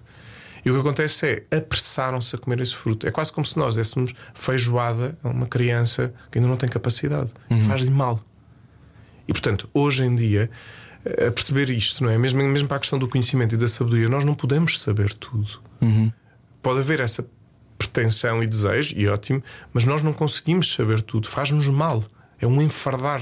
E o conhecimento também se pode enfardar. Ou seja, também pode haver um consumismo espiritual e intelectual, curiosamente. Não é só de coisas. Mas intelectualmente pode haver um consumismo e espiritualmente pode haver um consumismo que nos faz mal. Porque é preciso tempo para digerir. E daí dá-se então a famosa expulsão do paraíso. Mas há uma expressão muito bonita que o texto diz que é: lembra-te que és pó e ao pó voltarás. É que nós, é o que é, usamos na quarta-feira de cinzas para carregar um peso, mas que, que, curiosamente hoje, com esta dimensão mais espiritual, é uma das coisas que eu acho que faz muita falta ao religioso é a espiritualidade. Porque o religioso o que provocou pôs-nos nas regras, no cumprimento de regras. A espiritualidade desafia-nos e às vezes até perceber qual é o sentido ou não dessas regras. Pronto. E esta passagem, quando diz lembra-te que és pó e ao pó voltarás, que depois lembramos, ai, um dia que has de ser enterrado na terra ou na morte, que não é isso. Lembra-te que és pó, este pó da terra que foi modelado por Deus, Uhum. e é esse pó que tens que voltar. Mas agora com um novo conhecimento. Ai, vais viver o sofrimento, vais perceber o que é que é sofrimento. E que no fundo, enfim, o texto bíblico e depois com o Evangelho, é Jesus, com esta figura, nos ajudar a perceber a humanidade com todas as emoções e ultimamente o sofrimento com a cruz, que é esta entrega total, este serviço total e que nos abre para Deus. Não é o sofrimento que nos abre para Deus, é a vida bem vivida que nos abre para Deus. E a vida bem vivida tem de tudo. Desde a alegria da celebração até à, à tristeza ou É dor dor do trágica. sofrimento. Claro. Hum, é comovente ouvir-te tocar nesse ponto, sobretudo da pressa para ser divino, na pressa de ser de como Deus ou para chegar a Deus. E eu acho que grande parte, acho que tu tocas num ponto essencial, o que, o que me leva àquilo que se viveu nos últimos dias. As últimas, ou melhor, sim, esta conversa irá para o ar, não, não muito tempo depois disto acontecer. Portanto, as, as jornadas da, mundiais da juventude, ah, desta coisa de uma certa efervescência e fervor natural da idade, de quem quer estar, pertencer, descobrir, encontrar-se, etc. Um, mas esta pressa e esta falta, eu, eu acho que, já te vou perguntar o que é que tu sentes, sendo que eh, reconhecidamente muitas pessoas dirão que o ramo jesuíta é o ramo mais aberto, mais moderno, mais leve, mais whatever, mais próximo, mais ah, menos castigador. Ou seja, existem muitas maneiras de viver na igreja. Ah, a igreja vive, eu acho, um momento muito importante da sua existência, se não crucial ou fundamental para a sua sobrevivência, sendo que a igreja são todas as pessoas que fazem parte dela. Um, eu fui educado de forma católica, eu andei em escolas católicas, Um, tenho muitos amigos que são católicos e tenho muitos amigos que sentem que a igreja não é para eles. Uh, não só por serem homossexuais, mas porque existem milhares de maneiras. Foi muito bom ver. Eu, eu estive metade cá, metade fora, portanto não vi, não estava sequer em Portugal durante os momentos mais chave das jornadas da juventude. Mas foi importante ver aquilo que o Papa Francisco disse sobre as pessoas trans poderem fazer parte da igreja, os homossexuais, todos, todos, todos. Mais uma vez, as regras quebradas, não é? A quebra do protocolo em virtude do como é que eu me aproximo de ti, como é que eu te tenho aqui comigo, sentado à mesma mesa. Um, como é que como é que como é que sentiste estes dias? Eu li o que foste descrevendo um, e como é que conseguimos mesmo aqueles que não querem, que não fazem parte e que não se encontram aqui, conseguem perceber que há evolução. Porque há pouco tempo entrevistei também o professor Daniel Sampaio neste programa sobre o que aconteceu sobre a comissão que descobriu os abusos, ou melhor, que falou com vítimas de abusos na Igreja Católica. Todos estes temas, uma igreja que tem mais de dois mil anos, hum, é difícil reformar uma coisa tão gigantesca. Mas é esse o caminho da reforma, da evolução. Sentes que as coisas, o, o que- as coisas que o Papa diz são extraordinárias, não é? Mas depois também naquela multidão houve quem não as conseguisse entender. Ou seja, eu sei que são perguntas todas muito grandes, aquelas que eu estou Sim, a fazer. sim, sim, estou a tentar só trazer isto para o, para o tempo atual, não é? Que é, é um momento de. É um momento que pode ser extraordinário, não é? Uhum, Como é que vês este tempo? Primeiro, ainda vou precisar digerir o que aconteceu estes dias. Foi, foi como, como escrevi no último, na última publicação, foi avassalador por várias coisas também. Na minha missão, eu tive muito mais, mais na comunicação social. Tive, nunca, foi a primeira vez que tive cinco dias seguidos em direto em dois grandes canais de televisão, não é? Portanto. Uh, e isso também teve um impacto. E o estúdio, o e calor. meio a confessar. No e... meio a confessar, uh, um workshop de escuta tem corpo, uh, tudo a acontecer. Pronto. A fazer muitos, muitos quilómetros, que eu fiz mesmo questão de caminhar, porque eu queria ver. E precisamente por estar a comentar, eu não queria estar a comentar só por, pelo que eu via, não? Eu queria ver, queria sentir, eu preciso disto. Sentiste alegria e comunhão, não é? Olha, até me veio emoção. Pá, impressionante. Uma coisa natural. Uhum. Natural. Não era ficção. Nada, não? nada. Isso foi na diversidade de, de, de, nacionalidades, realidades. Pronto, foi. Por isso é que para mim isto foi muito avassalador em muitos aspectos, precisamente, e, e permite-me a expressão, porque conheço a sombra da igreja. Uhum. Prefiro usar já esta expressão que tu, tu tocaste, não é? E não vamos estar agora em adorar, porque foi tudo. Não, há a sombra da igreja. E eu observava e via. Uh, e uma das coisas que, que, mais me toca, e se calhar também precisamente por ouvir muitas pessoas, uh, primeiro acho que, que o, Papa, o, Papa, tenta fazer uma coisa que também não, não é novidade, ele próprio diz, que é trazer o Evangelho. Para Jesus não existem categorias, para Jesus existem pessoas. O problema é que nós temos a tendência de nos encaixar em categorias, em, todas, em todos os âmbitos uhum. da sociedade. E para Jesus existem pessoas. Existe o Rui, existe o Paulo, o Manuel, o Manuel que entretanto agora é Maria, existe, mas que continua a ser pessoa. Uhum. E isto é o que o Papa também, de algum modo, entre outras coisas, quer recordar. Mas que volta a dizer, não é novidade, ele se calhar com o seu modo, traz para uma nova linguagem que é preciso trazer. Depois, tomar consciência disto e tomar consciência que todas estas pessoas estão num processo também de busca, de busca de si. O facto de uma pessoa com uma categoria heterossexual, outra homossexual, outra transexual, cada pessoa está no seu processo de busca. E por isso é que eu dizia há pouco que a nós falta-nos esta dimensão da espiritualidade e que o Papa quer trazer isto, e que se calhar o facto de ser jesuíta e viver a espiritualidade inaciana, ele viveu muito. Ele também pessoalmente viveu muito, e já disse isso em várias entrevistas. Quer dizer, ele viveu a ditadura na Argentina, uhum. viu, ou seja, colegas deles, dele a serem assassinados. E, e, conseguiu, curiosamente, muita gente o acusou de que muitos foram assassinados por culpa dele, porque ele teve responsabilidades na Companhia de Jesus ainda antes de ser bispo, e que depois percebeu-se que curiosamente, foi graças a eles que ficaram mais tempo a cativeiro, mas não foram assassinados. Portanto, estamos a falar de coisas muito duras, não é só coisas poucas. E ele viveu isto tudo. E, entretanto, este ano vivi uma, uma experiência uh, de viver o meu retiro pessoal de oito dias numa modalidade de, dos exercícios de contemplação de Franz Alex, um outro jesuíta húngaro, já morreu.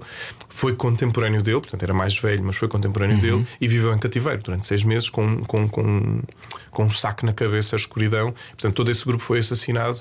E isso foi, ele, ele e outro, outro jesuíta foram os dois únicos sobreviventes. E ele fala do processo de reconciliação. Pronto, isto para dizer que o Papa, o Papa Francisco, primeiro, tem uma grande relação com Deus e uma grande relação centrada em Cristo. E, portanto, isto ajuda-o, quando tem estas afirmações, a querer mostrar um caminho de espiritualidade e um caminho de discernimento. Saber discernir. E isto exige. Eh, é, é, é mesmo, exige muito de nós. Exige o tal silêncio, exige o parar, exige o enfrentar as sombras e atrevo-me a dizer agora os demónios para ir mais fundo um, e aqui, mais uma vez, uma partilha pessoal, porque, porque enfim, as coisas se encaixando e eu volto às jornadas, não estou perdido. Nesse sentido, estou encontrado. Eu também estou aqui. Pronto, eu sei. Sim. Um, eu há dois anos tive. Juntou-se um grupo, um grupo de casais e eh, pediram para acompanhar a Terra Santa. Precisamente com a pandemia, os casais foram unidos porque era possível e depois Israel fechava as fronteiras e depois não fechava. E entretanto acabámos por ser mesmo muito pouquinhos. E eles, os que foram comigo, já conheciam a Terra Santa e puseram muito à vontade. Não foi aquela viagem típica de fazer. E, e, para mim foi, foi muito forte, porque ainda por cima apanhei uh, bem, Tel Aviv maravilhoso, já foi maravilhoso, e depois fomos para Jerusalém e apanhei uma Jerusalém vazia. Porque a- Israel tinha aberto as fronteiras na semana anterior. Portanto, ainda não havia eh, viagens, não. não e tive muito tempo sozinho a andar por Jerusalém, apesar de quando digo vazia, muita gente de Jerusalém, mas não era aquele multidão de turismo. Lembro-me quando fui a primeira vez. Eu achei uma cidade tão tensa quando fui. Olha, eu, eu, eu, eu, vi uma paz. Mas provavelmente não estava tanta gente, se calhar, quando Pois. Eu sentia as paredes vibravam com tensão. Pois, no meu caso, quando não, eu, entrei, eu entrava no Santo Sepulcro, como entrava nas lá. na Casa da Torre. Não vi ninguém. E tive a conversa com o Franciscano e disse: Mas vocês aproveitem. Normalmente é uma fila de 3 horas para estar 2 segundos no Calvário e 3 horas para estar 2 segundos no Sepulcro. E, e eu estive, e depois tive o privilégio de passar a noite no Santo Sepulcro e tive Uau. 3 horas sozinho no Sepulcro. Uf.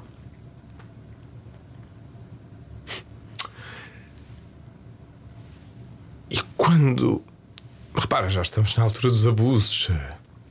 Eu acompanhei uma, uma outra situação de. eh, Eu acho que esta emoção é mais do cansaço. Não é só do cansaço, mas também estou cansado e, portanto, é natural que a Mas as emoção. coisas podem vir ao de cima. Se Claro. quiseres parar um bocadinho, Não, não, estou tranquilo, tranquilo. Isto foi. hum, E esta oportunidade de estar três horas sozinho no sepulcro, a tocar a pedra, e o sepulcro não é. E pensava, não, para mim não é o local da morte, porque é o local da morte e da ressurreição ali a acontecer. Claro, é onde é depositado o corpo de Jesus, mas é onde se dá também a ressurreição. Eu lembro-me de estar ali aquelas três horas. Foi a primeira vez na minha vida, isto tem claro, que eu senti o tempo num presente como nunca vivi. Sem qualquer angústia de passado, sem qualquer ansiedade de futuro.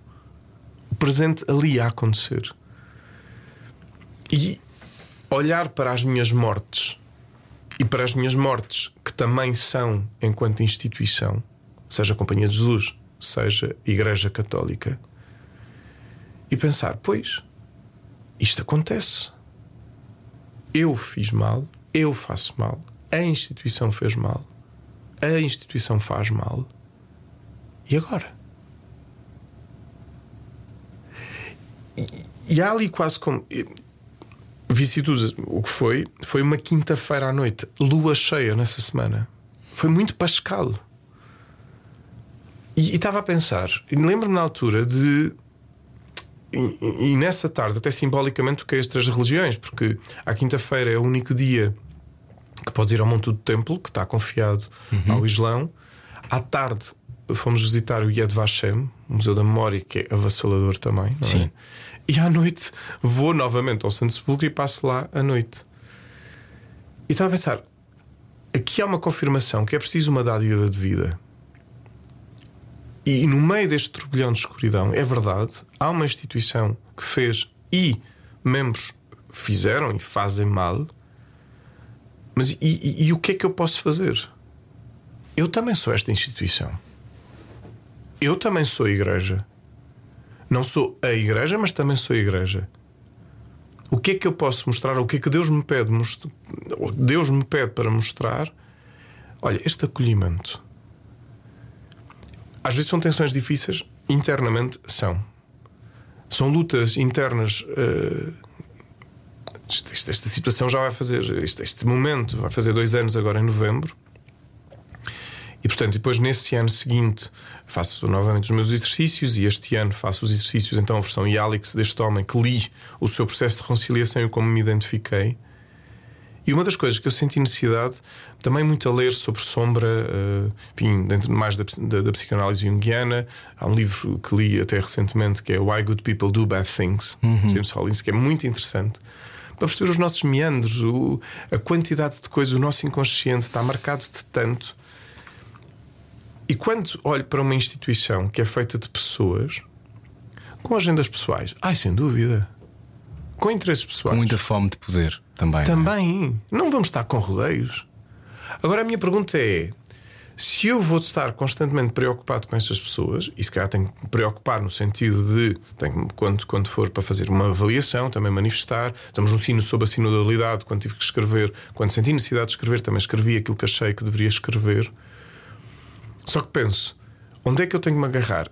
este Jesus que quer a nossa liberdade, este Cristo que quer a nossa liberdade. E querer a nossa liberdade não é de uma forma leviana.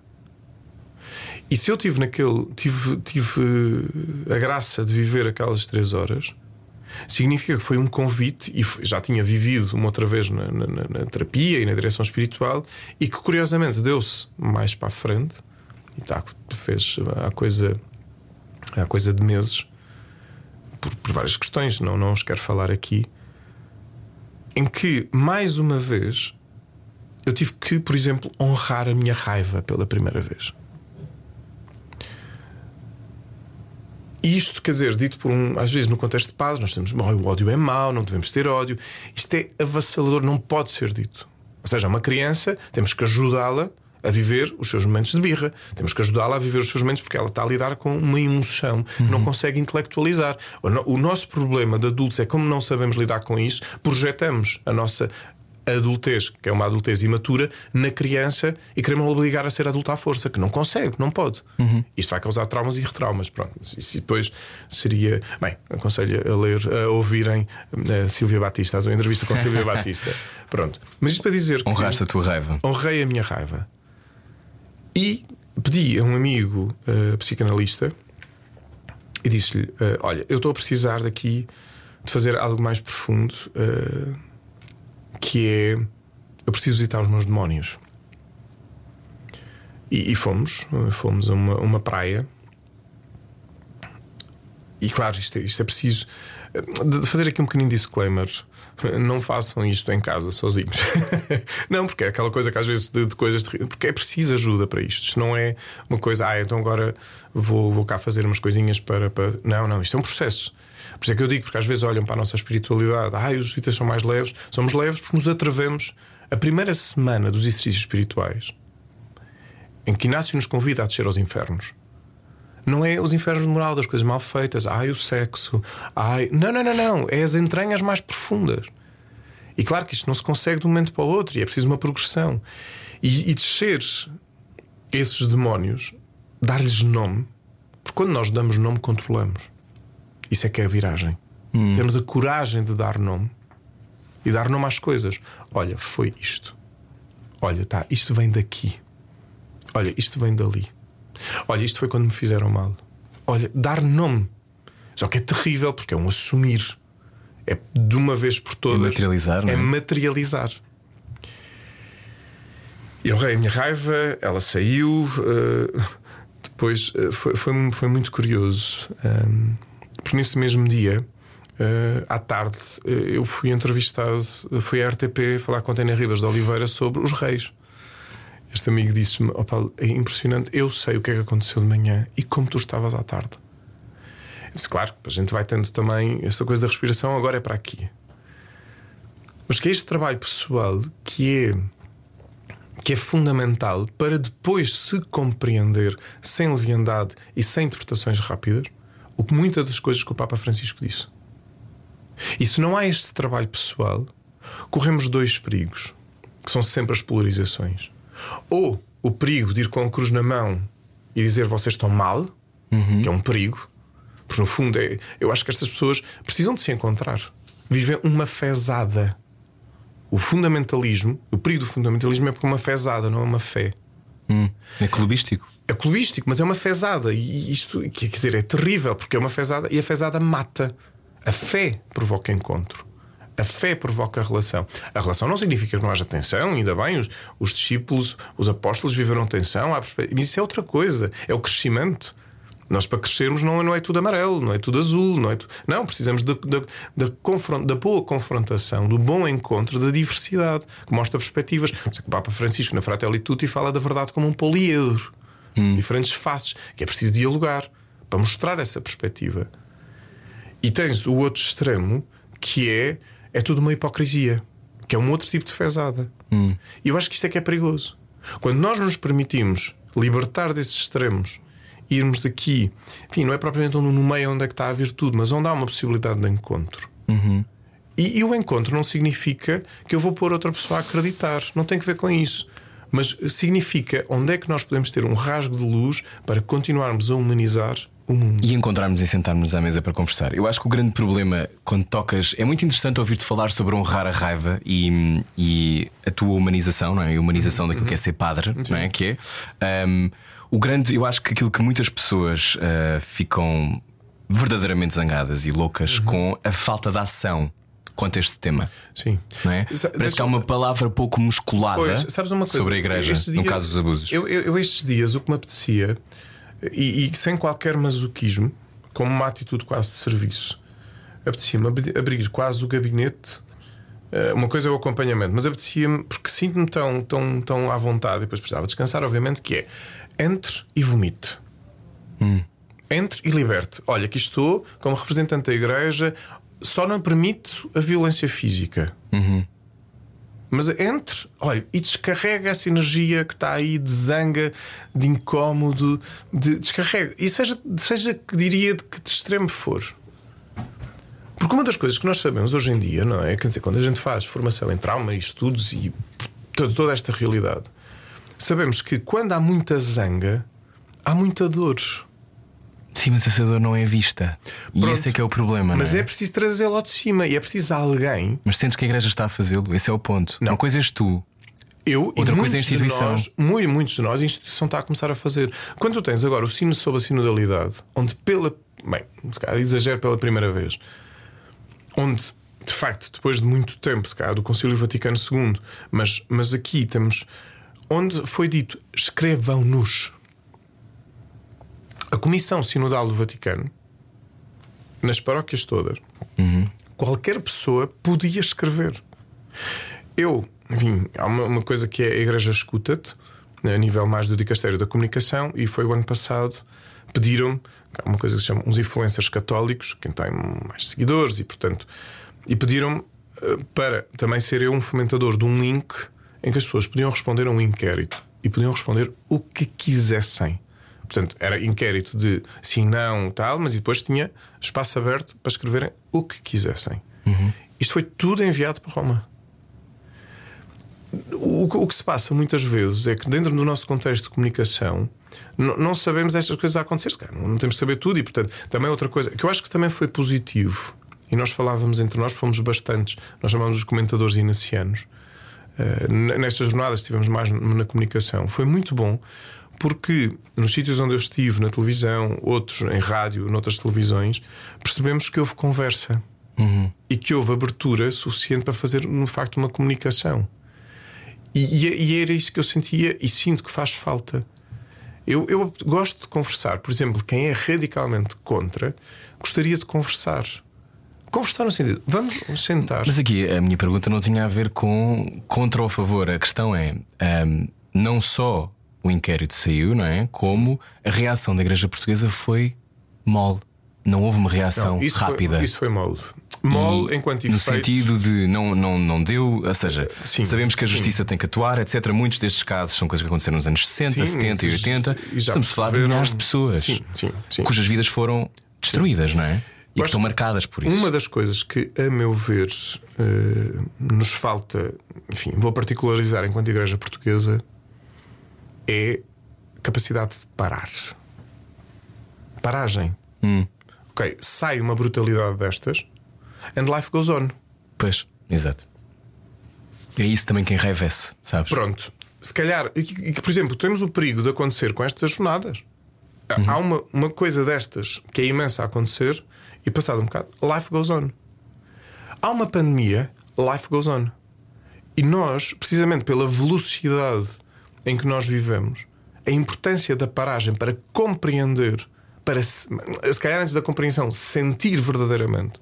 Sentir a zanga, sentir a tristeza, sentir a raiva, sentir estas camadas mais baixas, para depois termos uma capacidade de pensar e agora o que é que vamos fazer? O que é que é preciso fazer? Tenho-te a dizer, conheço, porque conheço padres que estão, por exemplo, na formação e estão a fazer reuniões atrás de reuniões a repensar e a pensar a formação nos seminários. Isto está a acontecer, por exemplo. Isto está a começar a acontecer. Já havia um cuidado, por exemplo, de psicólogas. Eh, Conheço, por exemplo, eh, neste caso, o Seminário Maior de Braga, que, que, que é acompanhado por eh, duas psicólogas. Tem uma diretora espiritual, portanto, a figura da mulher também a entrar, e já havia um muito cuidado de humanização. Mas agora sei, comentava uma outra a dizer que não, estamos a ter reuniões para repensar, ou seja, quando se lê num relatório que grande parte acontecia nos seminários, uhum. portanto, isto nós temos que repensar estas questões. Temos que repensar a questão da formação. E a meu ver, e atrevo-me a dizer a nível mais global, Uhum. E depois está-se a reduzir muito, muito enquanto igreja, mas, por exemplo, em muitos seminários, por exemplo, há sítio que, que, os seminaristas, neste caso, os seminários menores, vão estudar em colégios ou escolas públicas da zona, por exemplo. Mas que, a meu ver, nós devíamos todos parar, por exemplo, ao nível da educação e ao nível da, da, da, educação. Há quem diga, ah, educação sexual. Eu prefiro chamar de educação para a afetividade, porque dentro da afetividade vamos englobar a questão da sexualidade, a questão da genitalidade, a questão do género, e isto tem que ser. Mas não pode ser uma coisa, uma horinha que acontece numa semana, na semana. Pois, não, pronto. Mas isto para dizer o quê? Uhum. Que eu acho que as coisas interligam-se. Sim, nós, enquanto igreja, já está a acontecer um movimento de repensar.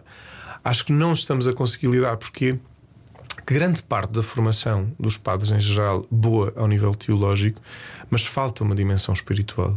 Falta uma dimensão de paragem, falta uma dimensão. E depois outra coisa que é, como há uma diminuição de vocações, Tens padres extremamente cansados, porque têm não sei quantas paróquias, têm não sei quantos centros paroquiais de gestão que têm de fazer uhum. e que se perde a dimensão, de facto, que se calhar é essencial e que levou à vocação, por exemplo, da escuta. Depois, outra questão que é, precisamente por isto, abertura. Eu, eu não sinto muito isso, porque pronto, também o meu trabalho pessoal, mas muitos padres acabam por sentir que é toda a gente está à espera agora da figura do padre perfeito hum. que está sempre disponível, sempre sorridente, sempre, sempre, e que isto é impossível e que leva também muita agitação e muito desgaste. Burnout também nos padres, burnout, inclusive é suicídio em Portugal, não, não, não acontece tanto, mas por exemplo no Brasil, muitos casos de suicídios de padres, e não tem que ver com a questão do abuso, tem que ver do esgotamento. Hum. Porque é uma pressão tal, muitas vezes, que disto também nós também estamos sujeitos, curiosamente. O Papa, o Papa escreveu e publicou agora, mesmo nestes dias, uma carta ao clero de Roma. Ele fala da questão da mundanidade. O que é que é a mundanidade? É nós, de repente, estamos preocupados. Olha, há coisas que é de preocupar, não é? Portanto, se eu tenho uma gestão de uma casa, tenho que me preocupar com leis, tenho que me preocupar com o dinheiro. Mas se eu absolutizo isso, eu perco-me no sentido mais essencial uhum. daquilo que é a minha vocação e missão. Uhum. E por isso eu acho que nós, enquanto Igreja Portuguesa, uma das coisas que para mim tem claro é temos de parar, olhar para estes números, olhar para estas pessoas, uhum. escutar as vítimas, e escutar as vítimas não é escutar para elas nos recontarem o quê, mas é partilharem. Porque sabes que tenho-te a dizer o que, o que me tenho apercebido, muitas delas nem sequer é ai, então, porque uma das reações há agora indenizações, nem sequer não, indenizações, não, não, nada disso. O que querem é reconhecimento. Querem, e sabes que encontrar, acho que 13 vítimas se encontraram com o Papa. Sim, sim, sim. Imagino sim. que para algumas isso tenha sido transformador, mas eu acho que isso não chega. Não chega porque e todas esse, as outras. Esse é o ponto também. Porque todas as outras precisam deste reconhecimento, precisam de ser olhadas, precisam de ser vistas. Isto aconteceu-me. É que, é que, depois ainda há situações que a perversidade foi tal. Isto aconteceu-me num sítio nem sequer foi. Deveria ser seguro, num, não é? Num sítio que foi seguro, nem sequer foi no almoço ou no jantar, em sítios de confissão, em sítios de relação, de facto, em que a figura do padre estava ali na representação do divino. Quer dizer, isto é avassalador para esta pessoa. E, e, como te digo, já escutei algumas. E tentar fazer o caminho de reconstituição, de reconstrução, de reconciliação, com uhum. todo o respeito, sem, sem, sem tal pressa, é fundamental. E, sobretudo, com muita delicadeza de uh, não dizer rapidamente: ah, a igreja acolhe-te. Não, calma, a igreja não me acolheu, eu ainda sinto a dor. Portanto, eu preciso deste tempo de. Agora, precisamos de fazer isto, precisamos de parar. Eu, eu acho muito importante ouvir-te dizer isso, até porque, uh, visto de fora, um, ehm, não só ter entrevistado o professor Daniel Sampaio, mas tendo visto de fora, mas tendo já sido parte dessa igreja também. Um, ehm, e não me tendo nunca encontrado nessa igreja por ser homossexual e me ter dito, eu ser-me dito quase que eu era uma aberração. Essas coisas, pois. essas palavras foram ditas na minha direção, já ouvi coisas muito piores que foram ditas a outras pessoas, pessoas que foram expulsas das, das suas casas, essas coisas continuam a acontecer, não é? Deves ter ouvido também muitas ao longo da vida. Um, é uma, às vezes parece uma dissonância cognitiva, que é tu estás a ver uma festa com um milhão e meio de pessoas estas coisas acontecem. Há, obviamente, é uma igreja feita de muitos tipos de pessoas, de, muitas, de muitos tipos de padres, de muitos tipos de pessoas a todos os níveis e, e, e, quer dizer, que basta estar um bocadinho de história para perceber quão complexa é esta sombra. A minha fé aumentou com o estudo da história da igreja, atenção. Lá está. Porque, um, porque coisas... mas, tu, mas tu tens esse desafio, tu queres esse desafio. E visto à distância, é bizarro para alguns de nós que esta cidade receba um milhão e meio de pessoas para celebrar esta instituição que devia estar a enfrentar-se. Pois... E há qualquer coisa, eu sei que as coisas não são iguais, Sim. mas há qualquer coisa de festa extraordinária, que alegria extraordinária. Que bom que é ver estas pessoas de facto apaixonadas. É lindíssimo de ver. Mas ao mesmo tempo é uma dissonância que é, mas vocês têm a noção que isto continua a acontecer? Vocês têm a noção que isto. O que é que vocês vão fazer? Tanto continua a acontecer que foi mencionado. Ou seja, se tu. E é possível uh, acompanhar, por exemplo, a Via Sacra. Uhum. A Via Sacra foi um momento. Quase um milhão de pessoas, não é? Sim, foi belíssimo. Eh, onde a estética com, com a música, de facto, o, o coro, o coro e a orquestra foram uma coisa muito, muito, muito, muito bela. E havia sacra, em que os textos da Via Sacra retratavam essa dor. A questão é que nós estamos num sítio, pois os lugares, não é? É impossível pôr um milhão e meio de pessoas uh, num sítio fechado, uhum. no sentido igreja, onde podem permitir o recolhimento e, portanto, há sempre este ar que é o que fica, e é verdade, a festa e a alegria. Mas, por exemplo, os momentos de silêncio diante da dureza dos testemunhos que aconteceram na Via Sacra, o momento de silêncio diante de, de enfim, nem toda a gente, porque os textos, quando são estes encontros internacionais, vai sempre flutuando nas diferentes línguas para que toda a gente possa sentir uh, integrada. E portanto há esta coisa de, de, da festividade. Mas nem dentro da festividade também havia muitos momentos de silêncio e de reconhecimento. Uh, como digo, havia sacra e também um, os momentos da manhã, enfim, com, com os rise up, com momentos de silêncio e depois todas as outras atividades que aconteciam de tarde. Uh, era um convite também uh, a um reconhecer a dureza. Claro, quando as pessoas saíam à rua a cantar e, portanto, havia um momento de festividade. Mais do que uma dicotomia, um ou, havia um i sim, um ambiente de muita festa. E, enfim, porque foi o que foi, no sentido de as jornadas, tal como agora vão ser em Saúl uh, nos, no, daqui, daqui a anos, portanto foram programadas dentro de uma altura, e é verdade, em que estava um processo, e que é preciso dizer, não é? E voltar a afirmar, e, o, e o professor Daniel Sampaio também o disse várias vezes. Atenção, também tenho que reconhecer que a Igreja foi a única instituição que também, de momento, se arriscou a fazer uma coisa destas, não é? E que isto tem que se alargar muito mais a mais instituições. Deveria acontecer mais para perceber que a questão do abuso é, é, mais complexa e mais abrangente. E é transversal. É transversal. Mas isto não, não, para dizer, ah, então pronto, já está resolvido, porque eu acho que não, as coisas não são por aí. Agora. Sendo que o Papa pede perdão em nome pessoal e nome da Igreja às pronto. vítimas. É? Há aqui um, um, programar de uma atividade que acontece e que há toda uma série de coincidências. Coincidências temporais, que seja com o relatório da Comissão Independente, seja uh, com, com, a atividade com as atividades propriamente ditas da jornada. Agora.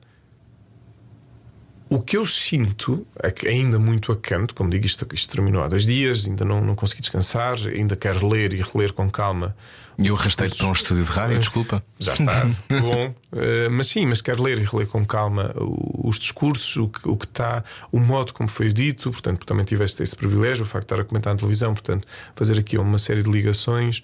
E, e eu sou muito dado ao simbólico, não é? Portanto, tens uma via sacra a acontecer num sítio onde, em Lisboa, há prostituição num sítio onde uh, uh, tens realidades de envelhecimento. Portanto, simbolicamente houve ali muita coisa a acontecer e preciso, preciso mesmo digerir. Mas uma das coisas que disse, e cheguei a dizer uma outra vez num comentário, que é nós temos uma não é uma, só uma responsabilidade, mas uma responsabilização sobre o que isto aconteceu. Não é ficarmos felizes e contentes que um milhão e meio só de jovens, mas pronto, uma grande percentagem, uhum. como é óbvio, então gostam muito da igreja, as coisas não são assim. Porque há toda uma série de inquietações e que o Papa nos deixou, que obviamente juntam-nos. Hum, eu, eu, tive. Mas que pedem ação, não é? Pedem ação. E, estou-me a lembrar porque nós, jesuítas organizámos, como outras congregações, umas chamadas pré-jornadas. E neste caso, com, pessoa, com, com, com juventude ligada à espiritualidade inaciana, o MAGIS. Uh, cerca de 2 mil peregrinos. E depois o que acontece? Juntámos-nos todos no fim de semana e depois fomos dispersos aquilo que chamamos as experiências. Houve de ecologia, arte, espiritualidade e depois o, voltávamos novamente então para, para, para uh, lançar para as jornadas. Eu, eu tive, eu tive, organizei, orientei uma experiência que, que, muito, depois foi o workshop que também fiz durante as jornadas, mas, mas aqui foram quatro dias, uh, porque é uma temática que eu gosto muito que é a escuta tem corpo. Acho que no fundo conhece-te. Eu, eu digo escuta tem corpo porque muitas vezes aparece escuta o teu corpo. E eu, não, escuta tem corpo, porque o teu corpo faz parte de ti. Uhum. Esta é uma subtileza de linguagem, mas é uma subtileza que uhum. diz somos em corpo. Pronto.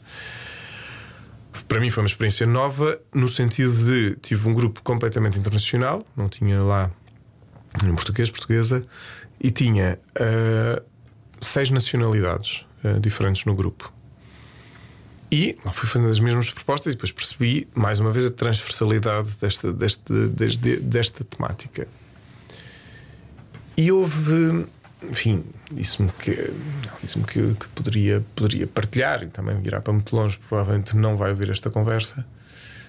E houve, uh, num momento, às tantas estávamos à conversa, uh, ali descontraída, e houve uma pessoa que, que diz: eu, eu, pela primeira vez conectei-me comigo de uma forma tão bonita e com Deus que não estava à espera, e que eu posso vos dizer à vossa frente que sou lésbica e não tenho problemas. Epá, eu dei-lhe um abraço, Rui. E tu paras e tu pensas: nós temos nos encontrar mais uma vez a pessoa e que foi uma libertação. Foi uma libertação. E dizer o que é que nós temos que fazer para ajudar a viver espiritualmente quem se é. Sim, vivemos em comunidade. Sim, há uma série de coisas enquanto instituição. Sim, é verdade. Mas o que é que nós estamos a precisar hoje em dia e que, se calhar, nesta viragem em pleno século XXI, espiritualmente falando, temos que nos encontrar como pessoas que dialogam com pessoas. Isto para mim é das coisas que tem que ser mais transformadora. E tem que começar por quem? E sim, eu se calhar também tenho que dialogar com as pessoas com quem não me identifico dentro da igreja. Porque também tenho. Não vou agora estar aqui. Deve ser várias, imagino. Pronto, também tenho. E uhum. que sei que não, não se reconhecem no meu, no meu estilo ou no meu modo de estar. Uhum.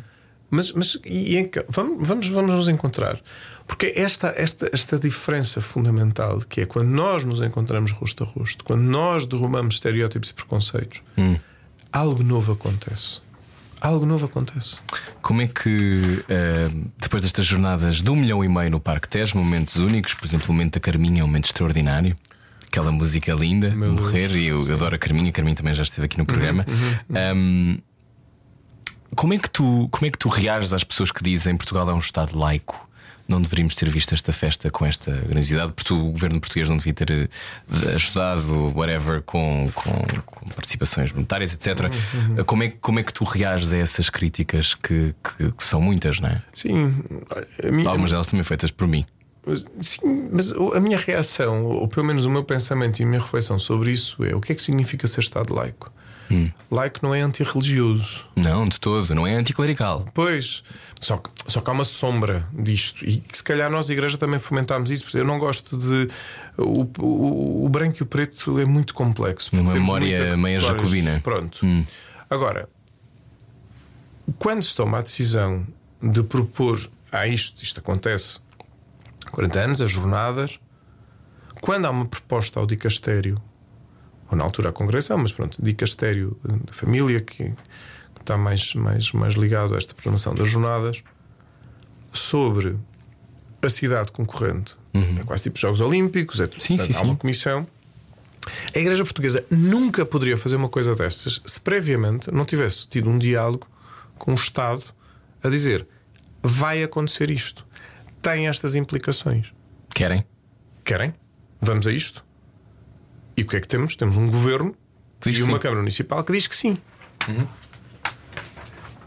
E diz que sim, como disse a outras atividades, se calhar não desta magnitude, porque talvez seja, comentavam, enfim, o maior evento de ajuntamento de pessoas em Portugal, tal como contribui.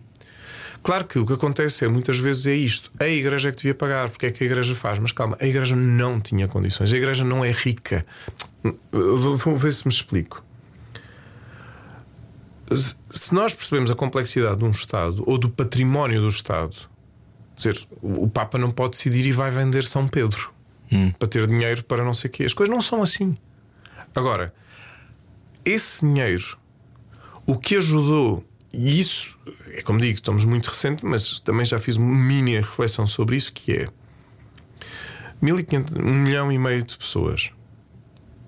Não sei que percentagem destas pessoas que ficam bastante tocadas, por exemplo, sei pessoas que foram à última missa, porque era aberta a missa de envio a quem quisesse, que viveram jornadas em Roma no ano 2000, viveram jornadas até anteriores, e o quanto aquilo lhes modificou o modo de encarar a vida, e o quanto isso ajudou-as a torná-las mais humanas. E essa realidade não se vê em termos financeiros. Mas o que é certo é que é Do preciso- rastro que deixa. Pois, e o que é preciso estas estruturas para perceber o efeito que isto vai ter ao nível humano que não é visível. Olha, quase fazemos o ponto com o início da nossa conversa, com o invisível. Tu dizes, ah, está bem, então, mas podiam ajudar muito mais gente. Mas o que é que é ajudar muito mais gente? Se eu já fico muito feliz, e acho que, que eu vou dizer uma porcentagem, atrevo-me a dizer ridícula, porque vai ser muito maior. Se 10% destas pessoas voltarem para os seus lugares, para os seus países, e serem, forem causas de transformação social, política e eclesial, então já vai. Este movimento de transformação vai acontecer. Isso é um benefício eh, ótimo, não é? É um benefício colateral positivo, não é? Agora, Mas esse- este é um momento muito difícil para, para os portugueses, não é? Portanto, Pois, é mas- difícil mas ver milhões vez- a serem sim, gastos mas numa mais festa, uma não é? vez, mas mais uma vez, Rui, também a olhar para a igreja que tem consciência dos sítios difíceis, e houve uma das, uma das vezes que eu também comentei isto num, dos comentários, num- creio que até que se foi na, Via Sacra, que é a Caritas portuguesa. Que apoia muitas famílias, apoia mesmo muitas famílias, Ajuda muito. é da igreja. Tens muitas instituições da igreja que dão muitos apoios familiares. Ninguém diz que a igreja não, não faça esse trabalho. Uhum. Atenção, eu acho, acho que quando. É uma coisa que, que, que eu acho que muitas pessoas sabem, o trabalho extraordinário Uhum. que se foi feito ao longo dos séculos. Portanto, a igreja não é só a sombra, não é? E acho Sim, que isso sim, é sim, muito sim, importante sim, sim, sim, sim, dizer sim, várias sim, sim, vezes, sim. não é? Tu saberás isso melhor que eu, mas eu faço questão de dizer isso sempre: que é, não é.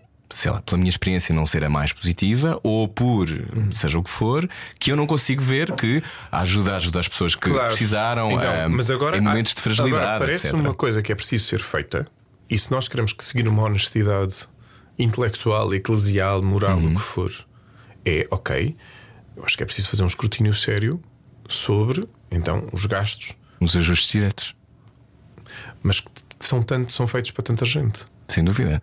Mas, mas isso são, são questões que, do ponto de vista social, o grande Acredito. problema é sempre o mesmo. Eu percebo. Que é, as pessoas depois não fazem as perguntas. Pois. E portanto, o que acontece? Eu acho que se houvesse uma. Se fosse tudo transparente ou claro, não transparente, deixa esse, como estava a gravar. Não, claro. Uhum. Sim, mas nesse caso, calhar tem que haver uma transparência, ser, uma que clara é. Obviamente sim. que as pessoas, as pessoas sentem-se, eu acho, sempre numa névoa. Sim. E portanto, como a sua vida tem tanta desta névoa, no Pois, que mas, toca à mas, sua mas, corrupção mas, e ao mas dinheiro, a dizer que isto é um problema português, Sim, mas em Madrid, em Madrid o governo espanhol pagou?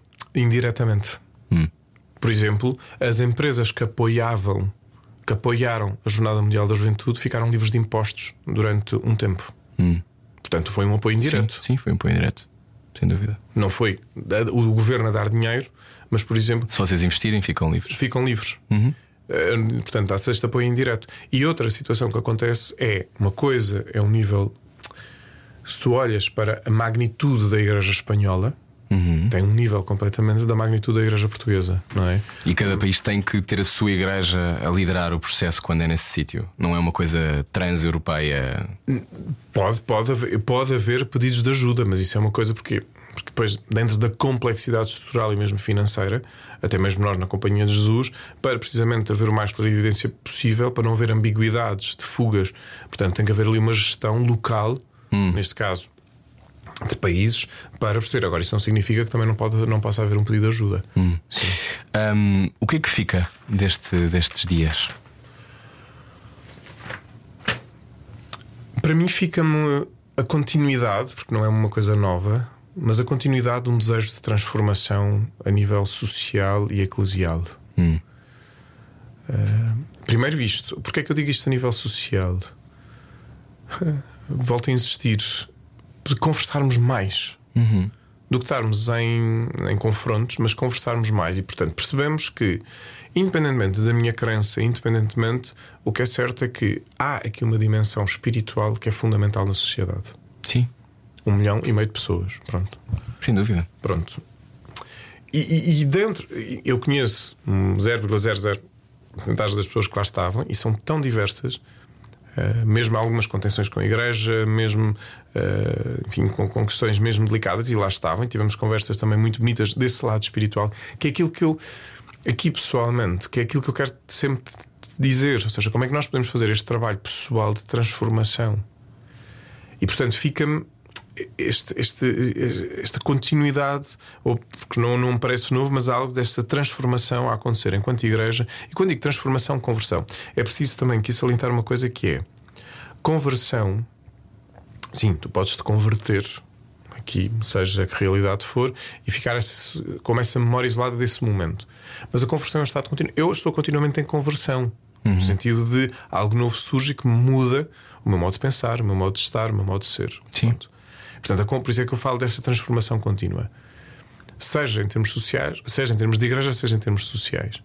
E, portanto, e, e esse desejo de nós conseguirmos perceber, por exemplo, outra coisa que, me- que me fica. Tens de vários, mas pronto, em particular, dois momentos muito fortes de como a arte, por exemplo, que a Igreja sempre teve este diálogo com a arte, eh, ao nível da música e se calhar a arte mais plástica, escultura e, e pintura.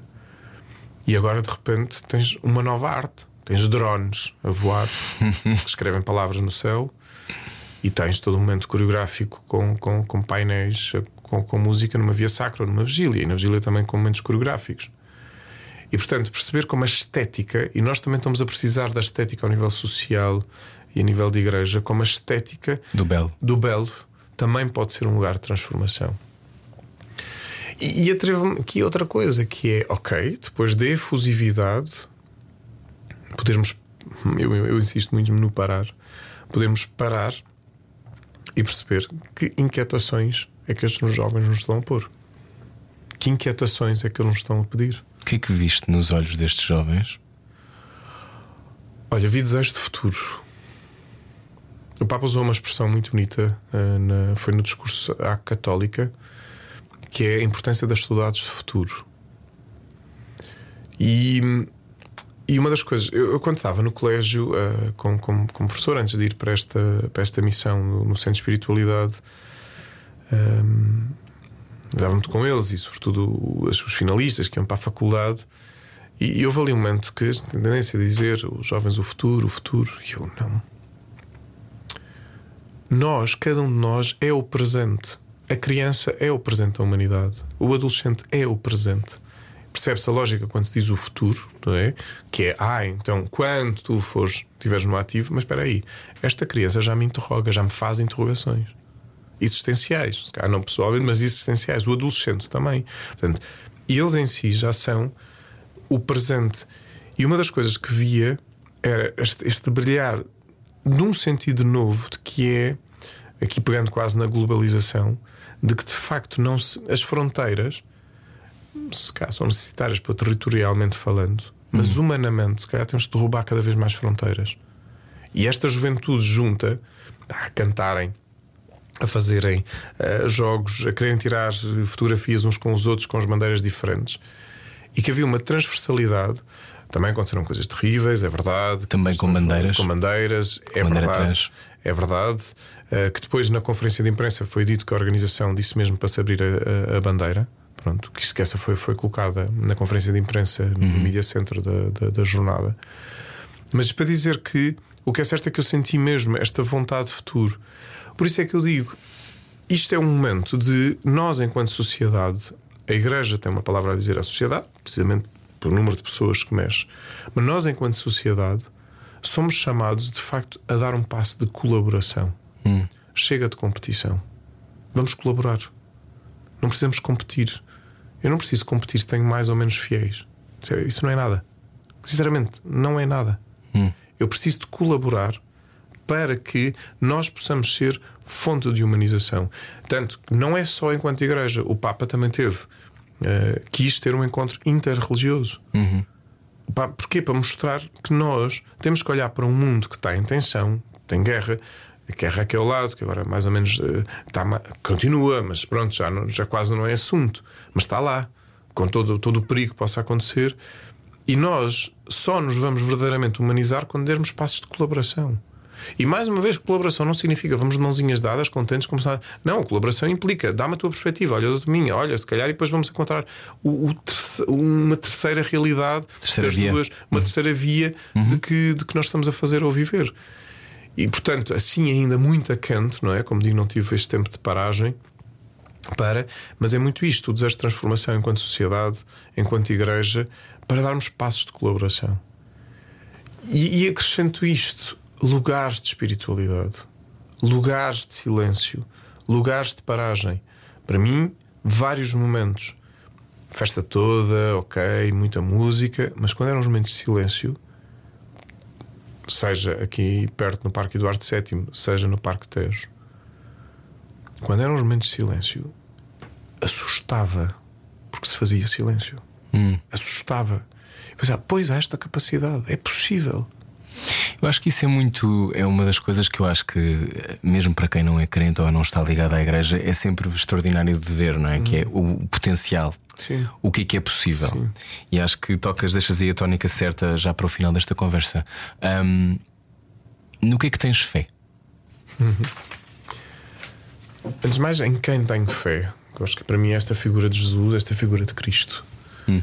que quanto mais, quanto mais entro no Evangelho, mais me desafia.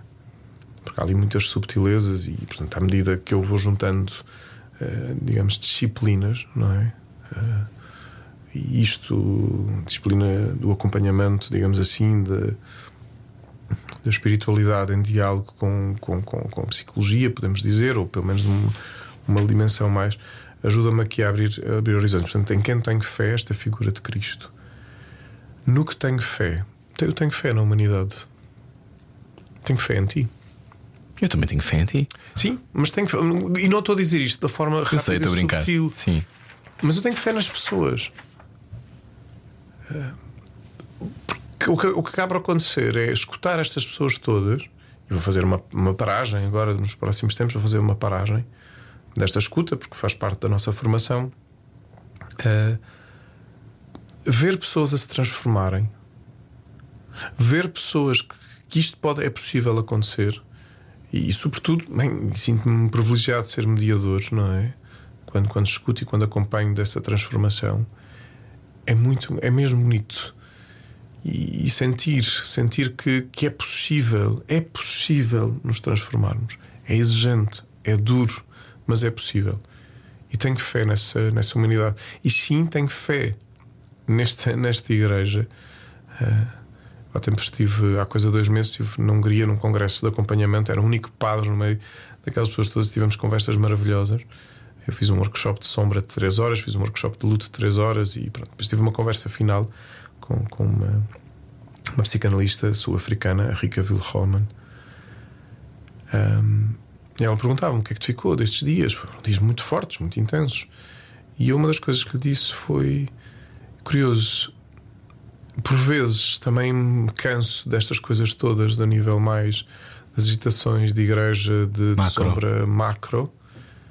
Mas uma das coisas que se calhar às vezes o mais fácil era sair. Para a minha vidinha, já tenho bagagem de acompanhamento, até se calhar podia fazer um curso de psicologia, abrir o meu consultório. Mas era para mim o mais fácil. O mais exigente e que mais me desafia é ficar porque eu acredito nesta igreja. Acredito na igreja. Apesar de tudo. Não te parte o coração às vezes. Uhum. Mas eu acho que é aí que entramos no amor, Rui. Hum. Porque senão estava na paixão. E o amor é quando nós conseguimos olhar para aquela pessoa que até nos pode. Enfim, entenda-se. Fazer mal, não na violência, claro. Mas que até Sim. pode. Espaço para a desilusão, não é? Espaço para a desilusão e ainda assim que preferes ficar. E eu quero ficar. Hum. O que é que tens debaixo da língua? debaixo da língua vontade de continuar a amar. Não, nem ninguém tinha dito essa. Padre Paulo de Barte, muito obrigado. Obrigado a ti, Rui. Não sei se queres deixar alguma, alguma mensagem a quem nos uh, vai ouvir em alturas muito estranhas da sua vida, porque os podcasts têm esta beleza de estou, sei lá, a limpar a casa, casa e, uh, passei o meu cão uh, no carro. Se, alguma, se alguma tónica que queiras deixar, porque estamos, estamos aqui já, quer dizer, estamos em agosto, mas sim. já não falta assim tanto sim, tempo sim. para o ano acabar. acabar. Enfim, Há alguma que tónica queiras deixar? Eu, a única tónica que tenho é que quero deixar é que, que que se possa viver bem o silêncio que leva ao encontro de uma relação bonita com os outros. O silêncio volta, porque para mim esta lógica da paragem tem sido uma coisa muito forte. E como vejo quando pessoas param e saem diferentes, vão fazer os retiros, param e saem diferentes, então vejo que é um caminho.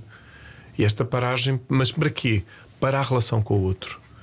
E percebermos que hoje também precisamos da relação com o outro não é uma novidade, mas no mundo mais individualista, individualizado, porque é o que é, eh, eh, descobrimos e redescobrirmos também a relação com o outro e o quanto isso pode aportar parte a parte. Hum. Um silêncio que leva a uma relação. Sim. Obrigado. Obrigado a ti. E obrigado por quereres ficar.